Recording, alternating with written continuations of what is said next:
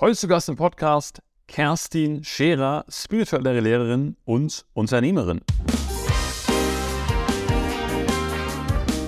Herzlich willkommen im Nummer 1 Unternehmer Podcast.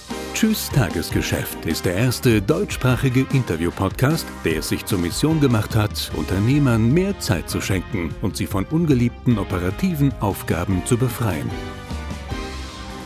Äh, ich glaube nicht, dass wir ein, ein Unternehmen gut führen können ohne spirituelles Bewusstsein und ohne Klarheit darin. Und wir reden hier nicht von Blümchenwiese Esoterik. Ja, ich habe nicht nur aufgrund meiner beruflichen Verbindung mit Kerstin ein ganz besonderes Verhältnis, sondern sie war im letzten Sommer auch noch Traurednerin bei unserer Hochzeit. Und von daher hast du jetzt vielleicht schon ein Gefühl dafür, wie viel ich von Kerstin halte und wie überzeugt ich von ihren Inhalten bin. Von daher war es auch ein sehr besonderes Gespräch und wir haben wirklich über Gott und die Welt gesprochen. Unter anderem darüber, wie sie mit ihrer Hellsicht umgeht. Also sie ist wirklich hellsichtig. Das, wenn du das noch nie gesehen hast oder gefühlt hast, dann unbedingt mal erfahren. Wir sprechen natürlich aber auch ganz viel über Mitarbeiter, wie sie ihr Unternehmen führt und natürlich über das Thema Geld und wie sie das aus spiritueller Sicht sieht. Ich habe schon bei ihr auf den Seminaren gemerkt, da sind viele Unternehmer, die vielleicht mit ihrem Tagesgeschäft momentan nicht ganz so happy sind und den Weg äh, spiritueller interpretieren wollen. Und von daher glaube ich, dass es vielen, die heute zuhören werden, extrem hilft. Es war wirklich ein tolles, bewegendes Interview. Ich habe viel daraus gelernt. Und nachdem sie jetzt in dieser Woche ihr neues Buch Erwacht veröffentlicht, was ich schon vor Veröffentlichung zweimal lesen durfte, was mir extrem viel Spaß gemacht hat, habe ich mir gedacht, komm, legen wir die Podcast-Folge direkt hier auf. Und ähm, in diesem Sinne wünsche ich dir jetzt ganz, ganz viel Spaß mit Kerstin Scherer im Podcast. Los geht's!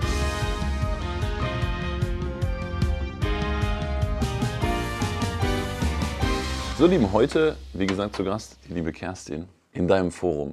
Ja, tatsächlich. In meinem Forum, in, dem, in den großen Hallen, in Anführungszeichen, wo unglaublich viel geweint, äh, aber manchmal auch gelacht wird. Christoph hat gesagt, ihr müsst den Teppich austauschen, ne? Also die Seminare sind ja so, dass äh, es darum geht, welche Themen haben Menschen, welche Probleme haben sie. Und ich mache immer erst dann Schluss und komme erst dann zum Ende, wenn man alles gesehen hat, alles durchgearbeitet hat und ja, das kann zu intensivsten Ausbrüchen und emotionalen Ausbrüchen führen, was es ja zweifelsohne auch oft tut. Und ja, der Teppichboden, ich glaube, der hat alles gesehen an menschlichen Flüssigkeiten. Naja, fast. ja, mhm. Das gehört dazu tatsächlich. Emotionen müssen flüssig werden, damit sie frei werden. Emotionen müssen flüssig werden, dass sie frei werden. Ja. Also vielleicht, vielleicht auch mal äh, Kontext von meiner Seite aus. Ne? Wir haben uns ja, glaube ich, 2018, glaube ich, oder so kennengelernt. Ja. Ich weiß noch, als ich das erste Mal bei dir bei einem Seminar war, war ich wirklich auch bis heute blown away, weil ich mir dachte, wow, sowas habe ich noch nie gesehen und nie gehört. Bei meiner, meiner heutigen Frau ging es genauso und ähm, deswegen würde ich ganz gerne mit dir heute über so viele Sachen sprechen, weil ich immer irgendwie den Eindruck hatte bei dir, Kerstin, dass du halt eine total andere Sicht auf die Dinge hast oder eine, eine vernetztere, eine tiefere, ob es Beziehungen sind, ob es Geld ist, ob es Gesellschaft ist, ob es Probleme ist, ob Persönlichkeitsentwicklung ist. Ähm, und äh, ich habe es vor dir gerade eben schon gesagt, ich glaube, wir könnten eine Netflix-Serie zusammen drehen, weil ich wirklich viele Fragen mhm. habe. Mal gucken, ob wir heute ein wenig mit Du, ich finde das so spannend, dass du sagst, ich hätte so eine andere Sicht tatsächlich auf die Dinge. Ich glaube, dass ich eine Sicht auf die Dinge habe, die Menschen normalerweise nicht sehen. Und meine Interpretation ist sicherlich sehr frei, egal ob das über ja, äh, politische Themen, ob Bibel oder oder oder ist. Aber was mir wirklich wichtig ist, ist, dass, dass es eine freie Sichtweise ist. Also ich empfinde es als äußerst wichtig, dass Menschen einen freien Willen haben, dass sie entscheiden können, wie sie denken oder wie sie nicht denken. Was man jetzt gerade in den letzten zwei Jahren sehr intensiv gesehen hat mit Corona, impfen ja, nein, dass es für viele kämpfenswert äh, gewesen ist, zu sagen, machen ja, machen nein, weil und die ganzen Theorien, die ausgepackt wurden. Ich persönlich habe auch eine Meinung, aber die Meinung kann ich äußern und ich kann mich sicherlich auch erhitzen und kann diskutieren. Aber ich finde, wir müssen streiten können, ohne böse zu sein, zum Beispiel. Das sind so, so Grundwerte, die ich in menschlichen Umgangsweisen habe und die sicherlich zu anderen Interpretationen führen und das was so so das Kollektivbewusstsein oder die kollektive Gesellschaft normalerweise rein interpretieren würde. Und auf der anderen Seite glaube ich, dass es eine ja, psychologische Denkweise gibt und eben eine spirituelle Denkweise. Und für mich ist es so, dass wir im Denkenden sehr viel überlegen können, wo kommt das her? Wir können es äh, kognitiv erfassen, haben dann trotzdem immer wieder unsere Widerstände und dann hören wir manchmal auch auf, überhaupt nachzudenken und haben lieber ein Problem ganz, ganz lange und immer wieder unsere Muster. Und ich mag das nicht. Ich mag es gerne schnell, einfach und sofort am mhm. besten dass man sagen kann, was steht wirklich dahinter. Zwischen dem, was wir sagen und was gelebt wird, steht immer etwas, was wir nicht sehen können als Mensch. Und genau darum geht es mir. Ich liebe es, das zu sehen, was andere nicht sehen. Und es ist mir dann eben noch mal ganz wichtig, dass nicht ich das erzähle. Es wäre ja einfach zu sagen, Mensch, kommt zum Seelenlesen, ich erzähle dir was und du gehst wieder. Ich wünsche mir, dass der Mensch es spürt, erfährt und selbst weiß, was geschieht, ohne dass ich ihm das sage. Und das machen sicherlich die außergewöhnlichen Seminare aus. Da habe ich mal eine Frage zu. Ja. Weil es ist ja spannend, weil ich erlebe dich ja auch als äh, Geschäftsfrau. Mhm. Ich erlebe dich in Seminaren. Ich erlebe dich auch ein Stück weit privat. Und natürlich haben wir viele auch Überschneidungspunkte immer wieder. Und ich, ich merke ja, dass du, du bist ja beispielsweise, ich würde es businessmäßig mal sagen, eine krasse Umsetzerin. Ne? Also sagst, hey komm, lass das machen, go. So, ohne, ohne groß drüber nachzudenken, was ich sehr bewundernswert finde. Oder nicht, genau. Oder auch nicht, ja, genau. genau. Und jetzt denke ich mir immer, es gibt ja so Sachen, oder korrigiere mich nicht falsch, aber es gibt ja Sachen, die muss man im Leben irgendwie klären. Ne? Also, dass ich jetzt irgendwie sage, das Verhältnis zu meinem Papa oder zu meiner Mama oder überhaupt Familie. Und dann gibt es doch auch einen großen Part, wo man immer wieder sagt, naja, ich habe da eine Blockade und das müsste mal gemacht werden und Verstehst du, was ich meine? Also, wo ist, wo ist dieser schmale Grad zwischen, das ist jetzt ein Thema, das muss ich angehen, da muss ich hinschauen, da muss ich mich drum kümmern, da brauche ich vielleicht Hilfe, versus, halt die Klappe, mhm. mach einfach. Wie, wie kann ich das wahrnehmen? Also die erste Frage, die ich zurückstellen würde, wäre, wo ist denn der Unterschied? Also für mich ist es so, dass dieses urgroße Thema der Ursprung ist für alles folgende Kleine, was es anzugehen gilt. Und ich mag es nicht, im Kleinen zu schauen. Also diese, ich nehme jetzt mal ein ganz, äh, ganz normales Beispiel. Ein Mann, der immer wieder, nehmen wir mal so ein Banker, mhm. hatte ich letzte Woche noch hier tatsächlich, der, der sagte, ich möchte Speaker werden, ich mache das schon ziemlich lange, ich bin auch ziemlich gut, war einmal Banker und ich liebe diese Finanzebene. Ich liebe sie und ich schätze sie. Aber was wirklich schlimm geworden ist, ich war auf diesem ganzen Finanzmarkt und ging es auch weiter, Digital Bitcoin etc. pp., äh, dass er sagte, er hat halt keinen Schlaf mehr gefunden. Es ging um Koks, es ging um ganz, ganz krasse Dinge, überhaupt on zu bleiben an der Börse und, und, und, und, und, um das umzusetzen und dachte dann, wenn ich Speaker werde, hole ich mich selbst aus dem heraus und äh, werde ein leichteres Leben haben. Und was ist passiert? Er hat eine andere Sucht entwickelt, die Sexsucht tatsächlich. Also war dann klar, wir könnten natürlich darüber reden, wo kommen Süchte her und, und, und, und. Und so weit weg das Thema für ihn auch war, so ging es tatsächlich lediglich um die Anerkennung des Vaters. Also was ist passiert? Äh, bei ihm war es so, dass der Vater, als er vier Jahre alt war, ein Suizid Suizidversuch vollzogen hat, beziehungsweise Gott sei Dank nicht erfolgreich, aber er hat den Vater mit aufgeschnittenen äh, Pulsadern gefunden und hat das verdrängt. Und auch das kann man geistig durchgehen und sagen, komm, wir reden drüber. Aber auch das interessiert mich nicht. Ich gehe viel, viel weiter und sage, was ist genau passiert? Und die Essenz bei ihm war sehr einfach. Er hat seinen Vater gefunden und hat innerlich, ohne nachzudenken, als Vierjähriger gesagt, oh Papa, lieber, ich übernehme alles, dass du nicht so leiden musst. Die Hauptsache ist, du bleibst im Leben.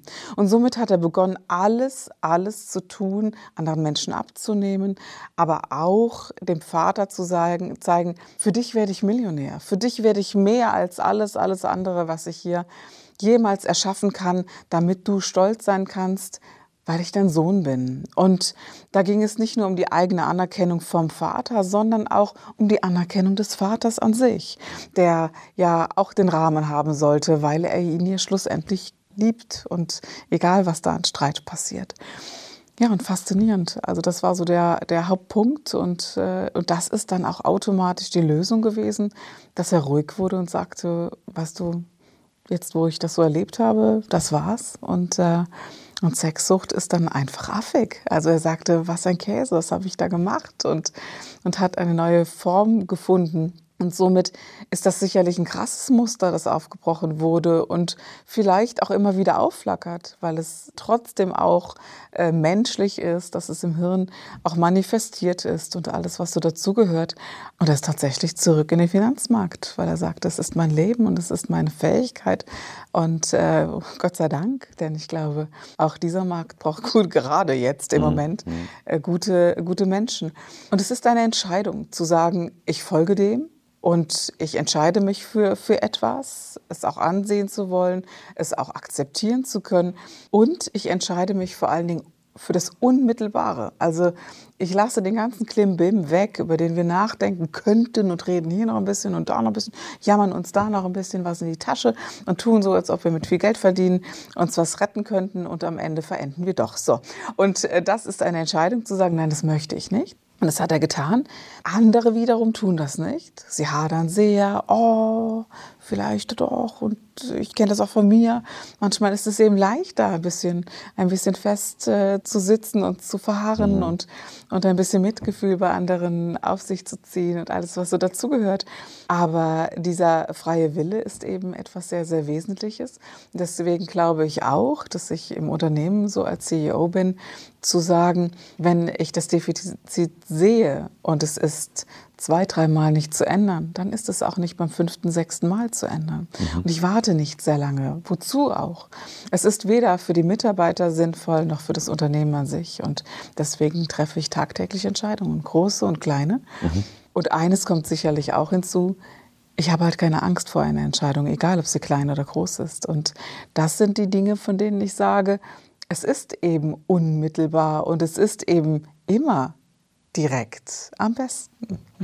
Ist das so, dass die meisten großen Lebensthemen auf Eltern zurückgehen? Nicht nur, aber ja. Aber nicht auf diese Eltern, wie wir sagen, wie sind wir groß geworden, wie haben sich die Eltern uns gegenüber verhalten, sondern ich glaube tatsächlich, dass wir die gesamten Felder, also das, was was wir nicht sehen, ähm, einer gesamten Familie miterben und auch gesamte Muster miterben. Und wenn Armut in einer Familie ein großes Thema gewesen ist, dann wird es das auch irgendwann für das Kind sein. Auch wenn das Kind 40 Jahre alt ist, wird es versuchen, ja, diesen Wandel herbeizuführen. Oder, oder. Also ich glaube jetzt nicht, äh, dass wir sagen können, ähm, wir hatten eine gewaltbereite Mutter und wir leiden da ein Leben drunter. Oder wir müssen nur das anschauen, sondern mich interessiert, was ist denn mit der Mutter geschehen, dass sie so geworden ist? Was ist in der Familie das größte Thema? Und auch das ist sicherlich übergeordnet zu dem, wie wir psychologisch denken könnten. Das heißt, wenn ich das lösen möchte, ist es meine Verantwortung, diesen Weg rauszugehen, aber ich habe einfach ein größeres Päckchen als jemand, der vielleicht einen anderen familiären Background hat. Ich glaube, dass jeder Mensch ein größeres Päckchen hat, ganz mhm. gleich welches. Oder es sind nur Menschen zu mir gekommen, und es waren ja jetzt schon ein paar tausend mhm. zu mir gekommen, äh, die, die das haben. Ich glaube, dass jeder Mensch ein Thema hat. Und ich mag das gar nicht Päckchen oder groß oder klein nennen, sondern es geht um das Thema. Was ist gerade dran und was steht mir da entgegen? Und um das geht es. Eine Sache, die ich oft mit Cora bespreche, ist, dass, äh, und da bin ich jetzt mal gespannt, einmal Sicht aus, aus, aus der Arbeit, die du machst, einmal Sicht auch als Mutter. Wir denken uns ja immer, hm, es passiert so viel. Ne? Und, und es ist auch mit unseren Eltern super viel passiert, was wir selber nicht beeinflussen können und wo wir uns auch heute im Nachhinein denken, das haben die ja nie böse gemeint und überhaupt nicht. Aber es hat uns trotzdem irgendwie geprägt. Und dann denken wir uns, hm, wenn wir jetzt selber Kinder haben, wie viele kleine Aussagen, Verhaltensweisen, Sachen von uns kommen da irgendwie mit? Wie geht man damit um? Oder wie, ja, was, was ist der Umgang damit für dich, damit du sagst, ich kann meinen Kindern das geben, was sie, was sie brauchen? Ich habe es völlig aufgegeben oder wahrscheinlich auch nie begonnen zu glauben, ich sei eine fehlerfreie Mutter. Ganz im Gegenteil. Sondern ich habe akzeptiert, dass ich eine Mutter bin, die das Beste gibt. Aber eben, das ist nicht immer das Beste für das Kind. Und, und dieses anzuerkennen, das hat mich frei gemacht. Und ich glaube, äh, dieser, dieses Bewusstsein zu sagen, ich gebe das Beste, was ich geben kann mich davon am meisten abhält, in die Muster meiner Mutter, meines Vaters zurückzufallen. Und ich muss manchmal schon schmunzeln, wenn ich äh, Aussagen treffe, wo ich dachte, oh mein Gott, das hatte ja, das hatte Mama so oft gesagt. Und ich tätige die gleichen Aussagen. Du kommst in die gleichen Situationen.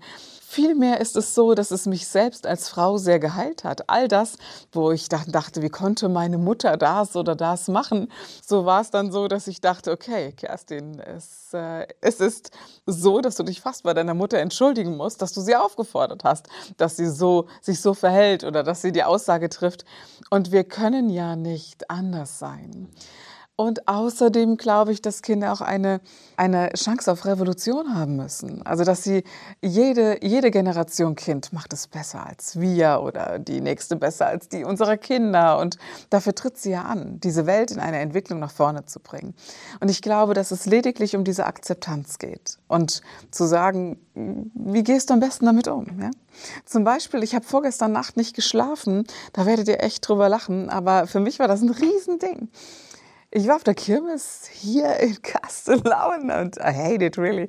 Äh, Entschuldigung für alle, die aus Castellan zuhören, aber ich bin halt nicht der Freund dieser großen, äh, dieser großen Fahrgeräte und so.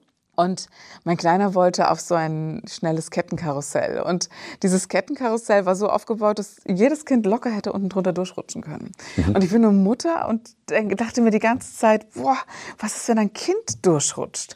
Und äh, hinter mir war auch ein Kind, das hat auch so gezappelt und die Mutter hat schon geweint, weil sie Angst hatte, das Kind rutscht unten durch. Und ich dachte mir, wie kann die Welt so Fahrgeräte bauen, dass die nicht mal angeschnallt sind und so. Ich wusste das vorher, Lauri. Ich wusste das vorher, dass es Käse ist, mit diesem Ding zu fahren. Aber mein Sohn wollte unbedingt. Und dann ich so die Mutter, du kannst nicht immer vor allem Angst haben, stell dich mal nicht so an und bitte, das Kind freut sich, wird schon lebend da wieder runterkommen. Anstatt zu sagen, nee, das ist ein Fahrgerät, mit dem fahre ich, mit dir nicht und das auch zu begründen, was passiert? Ein Achtjähriger tickt völlig aus und äh, ich will aber und so. Und du willst das Kind ja glücklich machen. Das ist ja so das Grundbedürfnis eines äh, Elterndaseins. Und äh, ich habe die halbe Nacht nicht geschlafen, weil ich davon geträumt habe, dass da Kinder durchrutschen und so. Was ich tatsächlich auch glaube, immer noch, dass das passieren kann. Ja. Du verhältst dich eben anders weil du eine gute Mutter sein möchtest. Und ich dachte, oh Kerstin, schon wieder so ein Ding, wo du eine gute Mutter sein möchtest, aber etwas schlechter gemacht hast. I'm sorry. Mein Sohn saß neben einer nass geschwitzten Mutter, der hatte auch keinen Spaß. Die hat ständig gesagt, halt dich fest, halt dich fest. Mhm. und ich habe dann gedacht, Kerstin, so bist du normalerweise nicht. Aber da war ich eben so. Und ich glaube, dass es einfach wesentlich ist, als Mutter ehrlich zu sein und zu sagen, nein, das kann ich nicht, das will ich nicht. Und ganz ehrlich, auf diesen wilden Dingern, die Überschlag und so, die halte ich für weniger gefährlich wie das, wovon ich jetzt gesprochen habe. Und wenn er älter gewesen wäre, hätte ich gesagt, wir machen das. Ja, genau. Grüße gehen raus an den Betreiber dieses äh, ja, Geschäfts. Ja, genau, genau. Bitte, bitte nachsichern.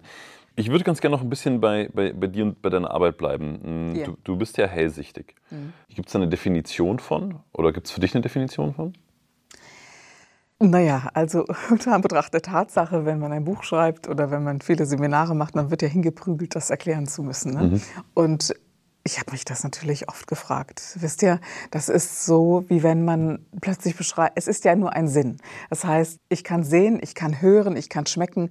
Äh, und das zu beschreiben ist eben sehr schwierig, weil, weil man sich das schon so vorstellen kann bei mir, als würde ich in eine Art Kinofilm eintreten. Also ich sehe kein Bilder hell oder so. Ich glaube, das beschreiben andere so. Mhm. Sondern für mich ist es so, dass ich sage, ich will heute, früher war das anders, ich will etwas sehen, also ich will eintreten in ja, die Seele des anderen sehen. Und dann ist es in 3D und nicht in plakativ. Das ist äh, schon mal so das eine. Und äh, es ist aufgelöst von Zeit und Raum. Also es zeigen sich Bilder Menschen, Räume äh, und alles, was so dazugehört.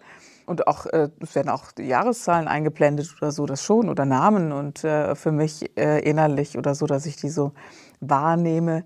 Es ist schwer für mich zu beschreiben, weil es für mich das Normalste der Welt ist und, äh, und etwas ist, wofür ich schwer geprügelt wurde in dieser, in dieser Welt. Also ich glaube, es gibt äh, viele, viele Kritiker an meiner Person, die gesagt haben, als entweder will die nur Geld machen oder sie muss ins Gefängnis. Äh, eins von beiden. Äh, oder sie ist krank. Also, Entschuldigung, entweder das eine Geld machen oder sie muss ins Gefängnis, weil sie da etwas tut, was nicht okay ist. Und das hat mich sehr geprägt, es zurückzuhalten und gar nicht erst zu äußern, was ich da tue und was nicht. Es fällt mir sehr, sehr schwer, tatsächlich, heute noch. Wie gehst du heute damit um? Ich meine, jetzt bist du durch Social Media etc. auch sichtbar. Mhm. Wie gehst du damit um, wenn, wenn jemand sagt, boah, die lügt oder die oder das ist Quatsch, was die macht oder das kann nicht sein oder trifft dich das noch? Kannst du das gut Klar. einordnen für dich oder? Also beides. Also erstens, die Frage ist immer, wann du so etwas liest. Ihr kennt das alle. Man ist ja nicht immer der, der Mensch, der alles immer gut wegsteckt. Das ist so das eine. Und auf der anderen Seite, also ich sag's mal so, entweder ich lese das, es macht mir viel aus, ich hole mir eine Tüte Chips, gehe auf die Couch und schaue Netflix und schaue Downton Abbey oder sowas mhm. und bedauere mich erstmal zwei Stunden selbst.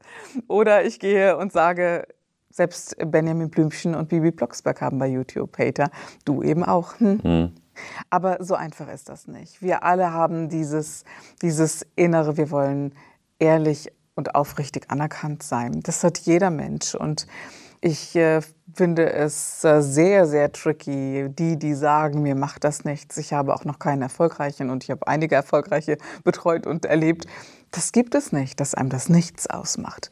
Ich habe mich mal auf die Suche begeben und habe dann gedacht, Mensch, äh, ich hatte so eine Nacht, an der ich nachts nicht schlafen konnte und hatte wirklich viele Hater und hatte auch Angst in dieser Nacht, dass es äh, zum Shitstorm kommen könnte. Und ich habe da echt was falsch gemacht aus meiner Sicht. Also gerade digital ich habe auf diese Hater geantwortet, habe tatsächlich gedacht, wir können doch was diskutieren.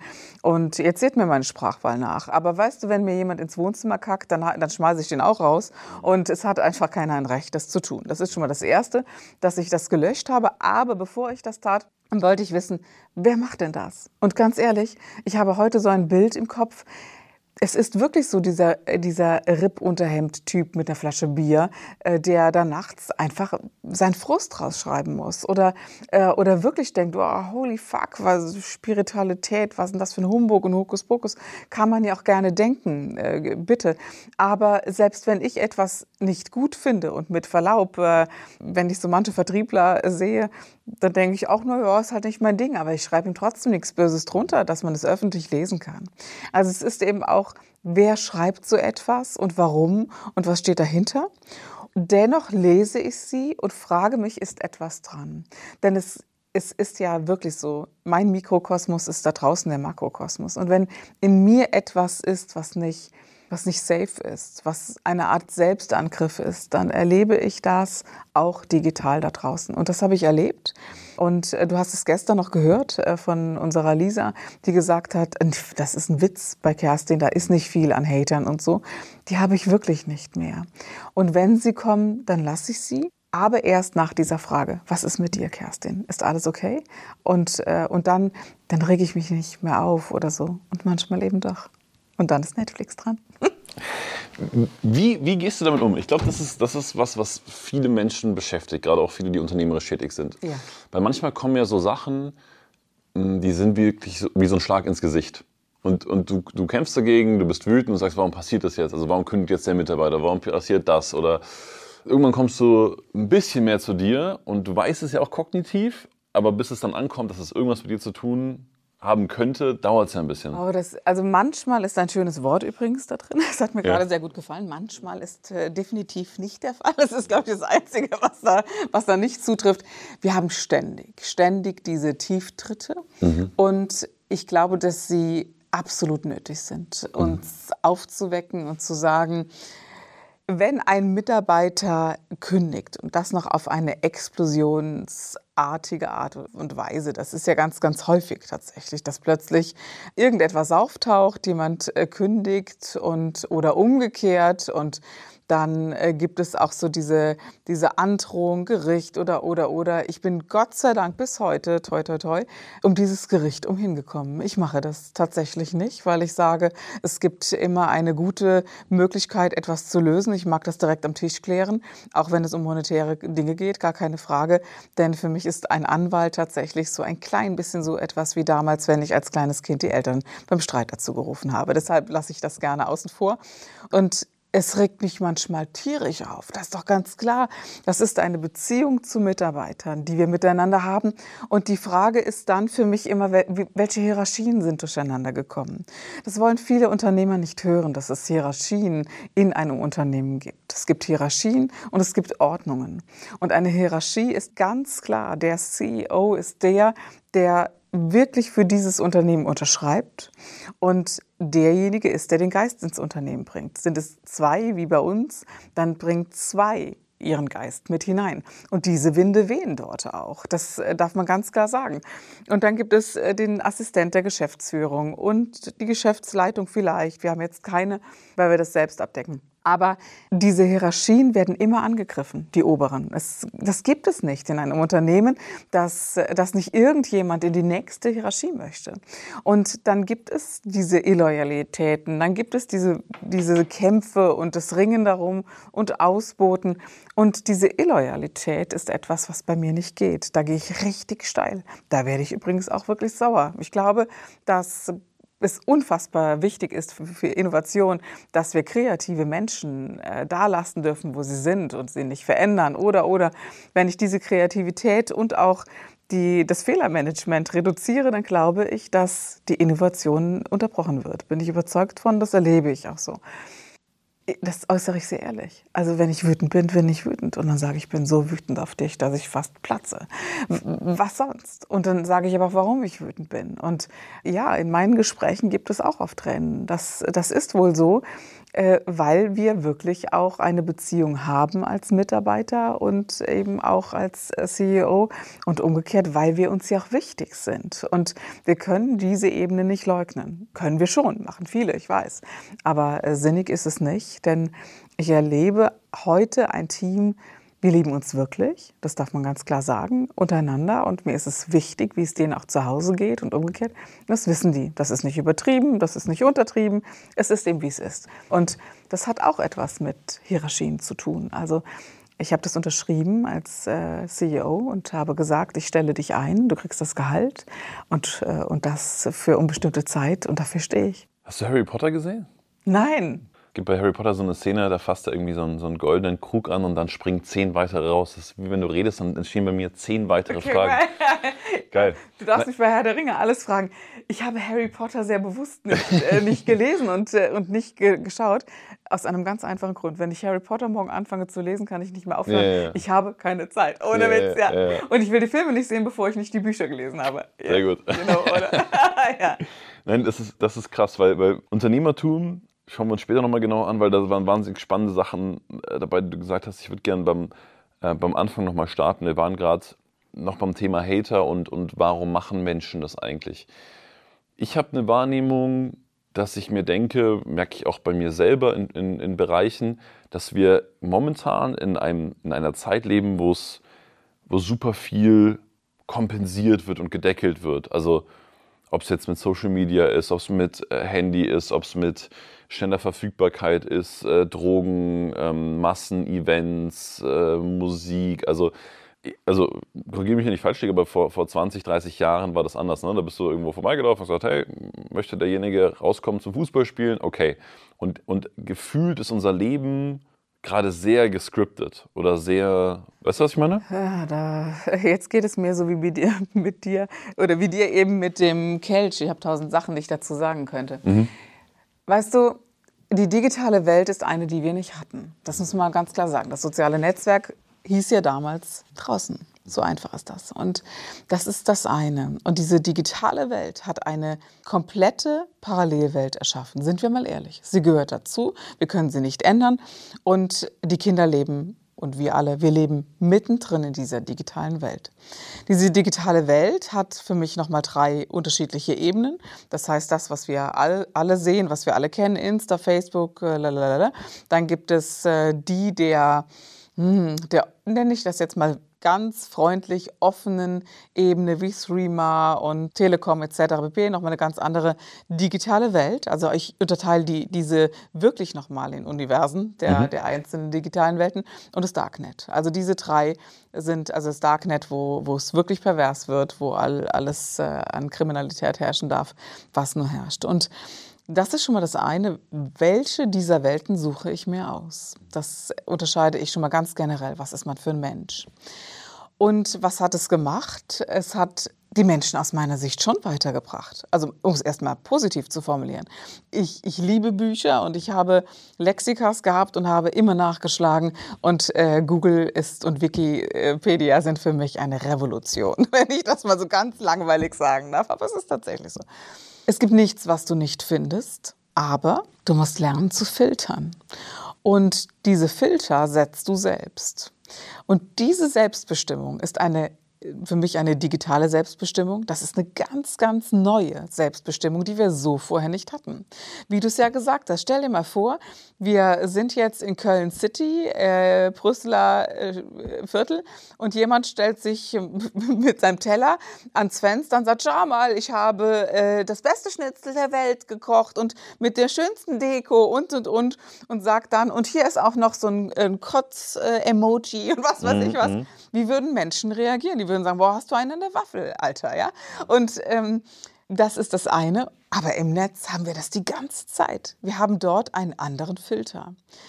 Zwei Dinge, die passiert sind. Die Welt ist wesentlich schnelllebiger, auch im Hirn geworden. Menschen denken schneller im positiven Sinne, aber sie setzen eben trotzdem oft nicht den Filter. Also was ist wirklich äh, real? Was ist wirklich Fakt? Was, was glaubst du, ist die größte Sache, also digitale Welt ja, schneller, ganz, ganz viele Vorteile, auch businessmäßig. Ich glaube, man kann so erfolgreich werden wie noch nie heute im Vergleich zu vor 50 Jahren. Was glaubst du, was ist rein von der menschlichen, persönlichen Entwicklung am meisten auf der Strecke geblieben? Ganz klar dieses Gegenüber, der Mensch. Erschreckend der Mensch. Und äh, ich erlebe das an den, den Jugendlichen. Ich war echt schockiert, dass dass Siebtklässler meine Hauptzielgruppe geworden ist. Da war ich, bin ich fast vom Hocker gefallen, dass die Siebtklässler meinen Podcast anhören. Und das ist übrigens nicht immer jugendfrei. Das ändere ich jetzt. Und im Kunstunterricht auf dem Gymnasium hier wurde zum Beispiel mein Podcast abgespielt. Und ich habe mich gefragt, warum machen die das? Warum, warum hören die das? Und ich habe dann drei dieser, dieser Schüler einfach mal eingeladen, weil ich, also die Hauptfans, ne, habe gesagt, es gibt Merchandising und es gibt ganz viele Geschenke und die waren sofort da, voll gar mhm. keine Geschenke. Ja. Mhm. Es war faszinierend und, ähm, und ich habe gesagt, warum? Also diese, das wollte ich einfach wissen.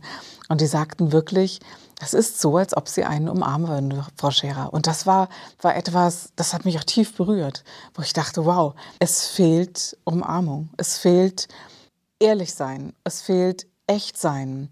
Und äh, ich glaube, dieses, ich nehme dich bei der Hand und ich gehe ein paar Schritte mit dir dieses, ich muss mir eine Person suchen, mit der ich reden kann, mit der ich durch den Wald gehe und mit der oder dem ich über die Probleme rede. Diese ganzen Banalitäten. Wir glauben allen Ernstes, dass wir das nicht mehr brauchen. Das ist das tiefste Grundbedürfnis eines Menschen, sich an den anderen zu lehnen und Verbundenheit zu fühlen und all diese Dinge. Ja, ich weiß, jeder, der jetzt zuhört und dem nicht so zugetan ist, sagt, oh, jetzt wird es aber emotional, war ja klar bei so einer spirituellen. Aber es ist äh, ein, ein Urbedürfnis eines Menschen. Und auch zu sehen, wie ist das Gesicht, die Mimik zu interpretieren und, und, und, das ist das eine. Es ist wirklich das Gegenüber und die Präsenz. Die fehlt hinten wie vorne. Und um das auszugleichen und um nochmal auf die Anfangsfrage einzugehen, ja, ich glaube, dann brauche ich ein Festival. 40.000 Menschen ist besser wie einer, den ich nie habe. Und es ist ein, ein Füllen wollen von und aufgrund der Zeit, und das ist das Zweite, was halt dazu kommt, die Zeit hat sich gewandelt. Wir können ganz viel verlieren. Wir, wir haben gelernt, gerade in, letzten, in den letzten Wochen, Es ist nicht unmöglich, dass jemand eine Atombombe wirft und das war's. Also diese Endlichkeit hat oder das Bewusstsein der Endlichkeit hat immer dazu geführt, dass wir mehr erleben wollen, dass mehr Sex gelebt wird, dass alles so, so orgastisch sein muss tatsächlich. Und das suchen die Leute jetzt sehr. Dann waren sie noch, äh, waren wir alle, also ja. nicht sie, sondern wir alle, waren auch noch eingeschlossen. Und äh, endlich geht es los. Es ist wie eine Explosion jetzt gerade im Moment. Ja? Das heißt, die Menschen also deswegen auch vielleicht Fußball so als Massenphänomen, also jetzt gerade in Deutschland. Menschen sehen sich nach dieser Gemeinschaft. Naja, oder nach Fußball. ja, ja, genau. Ja, also ich, also ich, ich, ich, ich finde es ja wirklich krass, wenn ich jetzt äh, zum Beispiel beobachte, was so in, mit äh, äh, Frankfurt passiert ist. Ich weiß nicht, ob du das mitbekommen hast. Die haben ja den Europapokal gewonnen. Und da waren, ja, weiß ich nicht, 250.000 Menschen auf ja. der Straße. Und, und ich bin selber Fußballfan, deswegen kann ich das auf ich auch, ganz ja. vielen Ebenen verstehen. Ich auch. Auf der anderen Seite ja, frage ich genau. mich so gesamtgesellschaftlich, was, also welche, welche Hoffnungen, welche Sehnsüchte werden da projiziert? Was, was, also, und ich finde es auch schön irgendwie, ne, dass so, dass so eine Million Menschen am selben Abend für dasselbe Ding eintreten und da irgendwas entsteht. Was, was, was passiert da spirituell, würdest du sagen? Ich glaube, dass Fußball etwas Urdeutsches ist, mhm. wenn ich das mal so sagen darf. Und äh, das haben wir gesehen, als damals Deutschland, wann war das noch? Als, äh, als ja, wann, 2014.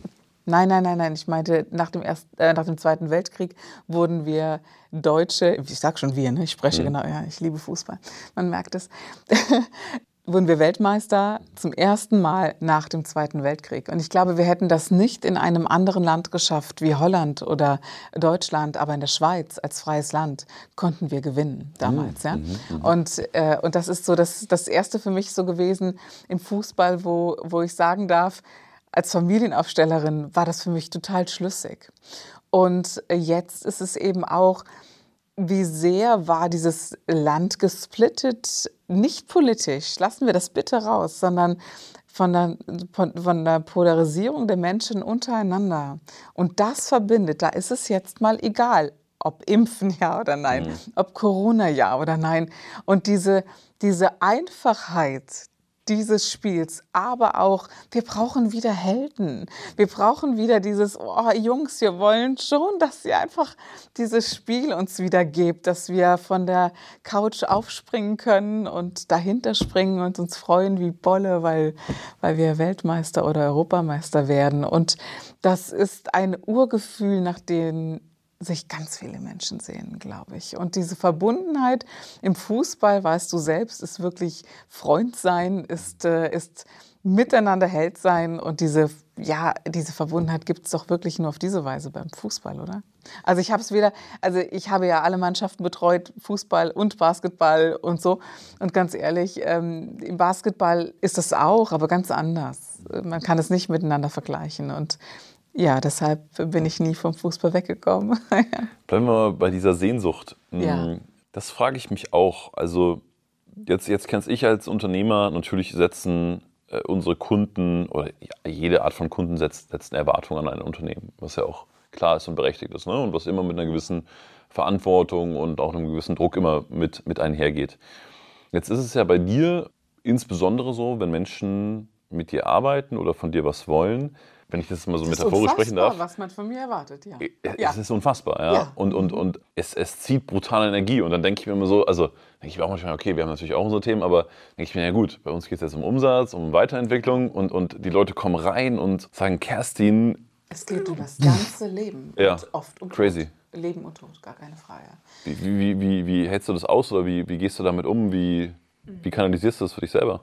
Ich glaube, das ist wie so eine professionelle Distanz eines Arztes oder eines, mhm. eines Rettungsdienstlers oder so. Es ist, es ist eben, wie es ist. Dennoch, manchmal denke ich auch, wow, äh, ich erlebe andere, wie zum Beispiel mein Mann. Ne? Da geht es um ganz andere Themen. Da denke ich mir, boah, das hättest du auch gerne. Ne? Es wäre ja. wesentlich leichter als diese Riesenerwartung. Und die zerschmettere ich mal sofort. Weil diese Riesenerwartung, das ist ja fast gottesgleich. Ne? Zu sagen, mhm. ich habe Krebs im Endstadium, mach das bitte weg. Hallo? Kommt aber vor, oder? Dass Leute so. Kommt vor, das ist, äh, das ist 80 Prozent tatsächlich, kommt mhm. das vor. Diese, diese unfassbar hohe Erwartung mhm. an dieses, von dir brauche ich meine absolute Endlösung. Die erwarte ich mal von dir. Hm, ich weiß nicht, wo das herkommt, aber ich glaube, durch Hellsicht zu sagen, du siehst ja andere Dinge, durch äh, Spiritualität, die besagt, alles ist möglich, aber eben auch mh, hm, diese, ja, was ist schon passiert in der Zusammenarbeit mit Kerstin?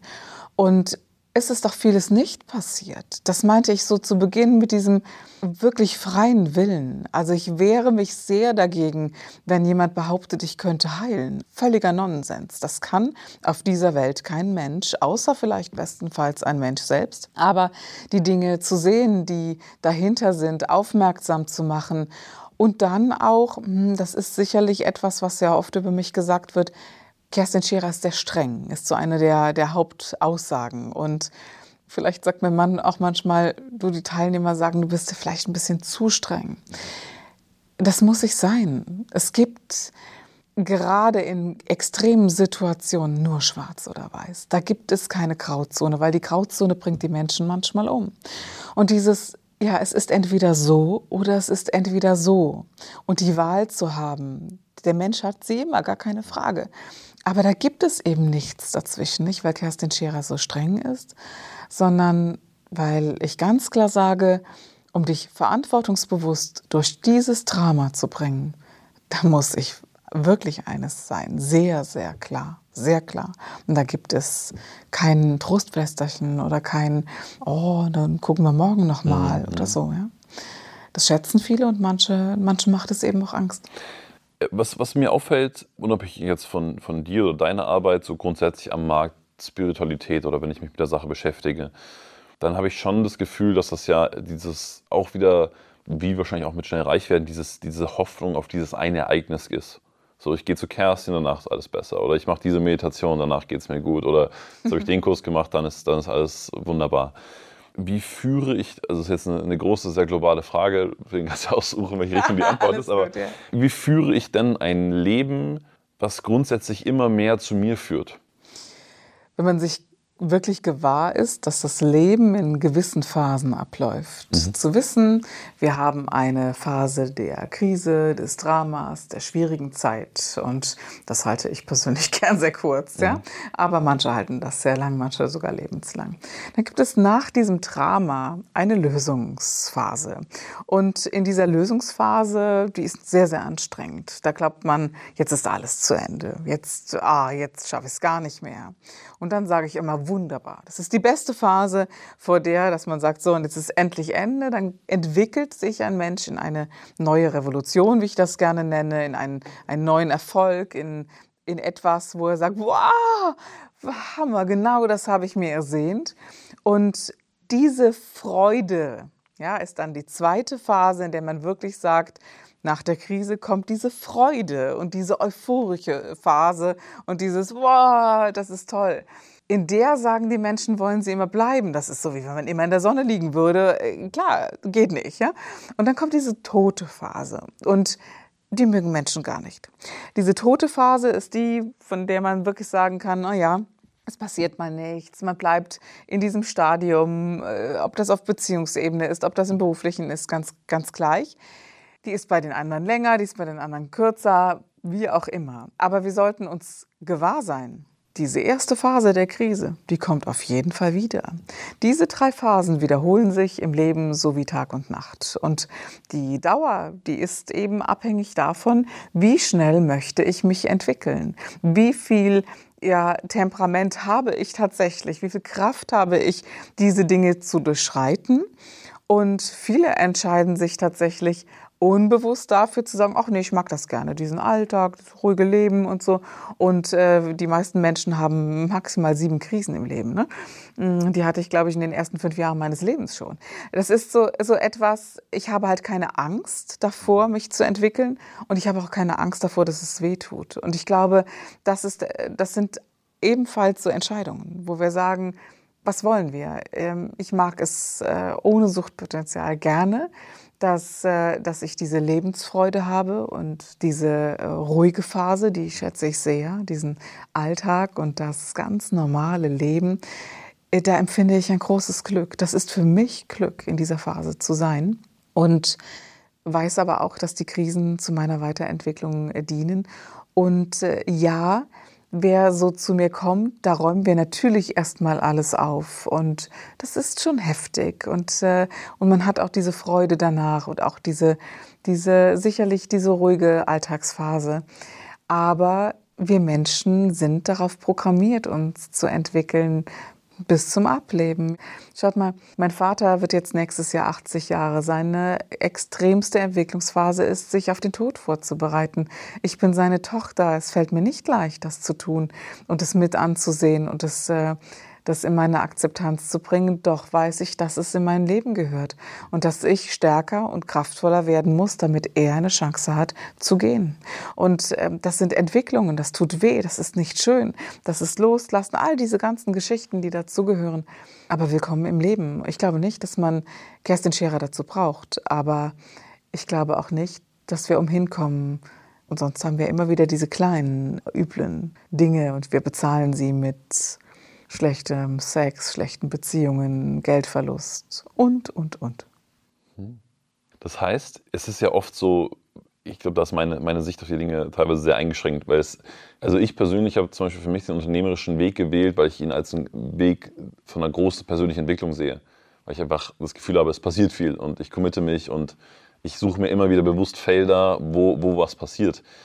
Und ohne das jetzt bewerten zu wollen, also ist es ein Weg für einen Mensch zu sagen, ich lebe so vor mich hin. Und jetzt will ich auch gar nicht so krass diesen Stereotyp bedienen, aber weiß ich nicht, dieser, dieser, dieser Mensch, der vielleicht sein Leben lang am selben Ort lebt, in derselben Wohnung, seine selben Routinen hat, wo jetzt nicht sonderlich was passiert, ist das bewusst gewählt? Ist das besser, schlechter, fehlt da irgendwas oder?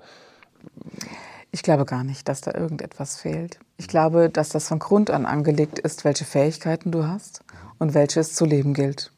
Und ich habe einen ganz, ganz großen Respekt davor, zu sagen, ich bin Mutter von sechs Kindern und ich bleibe zu Hause. Dass das keinen Respekt in dieser Gesellschaft hat, sorry, das darf ich auch ganz, ganz ehrlich sagen, oder zu wenig Respekt in dieser Gesellschaft hat, finde ich bedauerlich, mehr als bedauerlich, denn sie muss ja ein redliches Leben leben. Sie ist sogar in der Lage, ein redliches Leben zu leben das, was du gerade gesagt hast oder von dem ich spreche, nur weil es dir und mir vielleicht so langweilig ist, weil wir sagen, wir wollen ein, ein inspirierenderes Leben haben. Aber es ist genauso inspirierend, gekocht zu haben und hat sechs Süßschnecken am Tisch sitzen und die mümmeln und jede Mutter, die wirklich Mutter ist, weiß, wovon ich spreche, äh, wenn sie ihr Kind essen sieht, das ist ein, eines der erfüllendsten äh, Gefühle überhaupt. Erlebst du ja hoffentlich auch bald mal, äh, Lauria. Und nein, es ist nicht zu werten. Aber was ich damit sagen möchte, ist, die Fähigkeit, Mutter Vaterschaft zu leben und Mutterliebe zu geben oder Vaterschaft zu leben und ein redliches Versorgen einer Familie, weil man ein, eine redliche, immer wiederkehrende Arbeit macht, das ist gleichzusetzen mit allem anderen. Ich habe darin gar keine Unterschiede, weil es ein Fähigkeitsbereich ist und es ist, wisst ihr, könnt euch da vorstellen, wer Eltern hat wie Hermann und Kerstin Scherer, Wisst ihr, wie oft meine Kinder bedauern, dass sie keine anderen Eltern haben, die ganz normal von morgens acht bis mittags um vier arbeiten, die Mutter den ganzen Tag zu Hause ist und um sie herum kluckt? Täte ich das, würden sie sagen, mein Gott, ne, kannst du nicht so sein wie die Scheras oder so. Also ich glaube, dass du mit jeder Art von Leben Themen genug hast und dass jeder seine Fähigkeiten leben sollte ich habe es übrigens versucht, redlich und ruhig zu leben und war drei Jahre zu Hause. Ich glaube, meine Tochter hat damals 500 Kreuze gemacht, als Mutti endlich wieder gearbeitet hat. Ich kann es halt nicht. Ne? So, das ist nicht in meiner Natur. Ich, ich, ich frage nochmal anders, weil was mir so eine, oder, oder was für mich so eine große, große Sinnfrage ist, ist ja auch dieses, dieses Großdenken, weil ich jetzt grundsätzlich mal die Annahme habe und sage, okay, jeder Mensch hat ja ein Riesenpotenzial. Also und da schließe ich auch Vaterschaft, Mutterschaft, äh, Führung von, von Gruppen oder wie auch immer das aussieht, schließe ich da überall mit ein. Großdenken hat ja, eine, hat, ja eine, hat ja einen Sinn, oder? Also das heißt, letztendlich ist es ja für mich so ein bisschen, korrigiere mich, die Frage, was ist eigentlich noch möglich? Ja, oder was, was, was, was kann ich schaffen? Ja, was, wo, wo treibt es mich hin? Wo, wo kann ich bei mir selber was aufdecken? Oder Was, was hat es für sich für eine Daseinsberechtigung? Du möchtest halt die beste Essenz aus dir werden. Also ich glaube, es ist wirklich parallel zu sehen mit einer unglaublich gut gekochten Soße. Da hast du ja auch die Riesenmenge, wenn du eine gute Fleischsoße machst, hast du ja auch die riese Riesenmenge von 20 Liter, um nachher einen halben Liter, auch 200 Milliliter Soße rauszubekommen. Äh, Und genau das schmeckst du ja dann auch. Und was ich viel mehr aufmachen will dabei ist, groß zu denken, große Visionen zu haben, heißt ja die Fähigkeit zu haben, dann alles aufzumachen und das Unmögliche einfach wegzulassen. Damit haben wir das Beste, was es zu geben äh, hat. Das ist so das eine. Das heißt, man hat etwas sehr Öffnendes, was sehr Weites, das, äh, un, was, etwas Unbegrenztes und man geht äh, wirklich wie so die, die Spitze, die äh, eben nach außen geht und äh, die Schere, die sich dann öffnet, nach außen. Das ist die, der eine Typ Mensch. Aber das äh, X bildet sich eben von den Menschen auch nach unten, wo es Menschen gibt, die sehr introvertiert sind, die fast schon äh, depressiv sind oder manchmal auch depressiv sind, die äh, wirklich gar nicht in der Lage sind, nach draußen zu gehen und diesen, diesen Mind nach draußen zu öffnen, sondern sie unterdrücken es sehr nach unten und haben sehr mit sich zu tun. Und sie glauben wirklich wertlos zu sein. Auf der anderen Seite sage ich da, Moment mal, wenn jemand in der Lage ist, sich zurückzunehmen, zu zentrieren, dann hat auch er eine Fähigkeit, nämlich äh, nicht zur Last zu fallen oder äh, nicht provokativ zu sein, sondern eine Basis zu schaffen. Und da ist die Frage, wenn du so ein Mensch bist, welche Basis schaffst du? Und die Basis fehlt ja den anderen Menschen meistens, die so, wow, was Ja, geht ja, viel, ja. ja? Deshalb glaube ich, dass das genauso wesentlich ist, das eine wie auch das andere.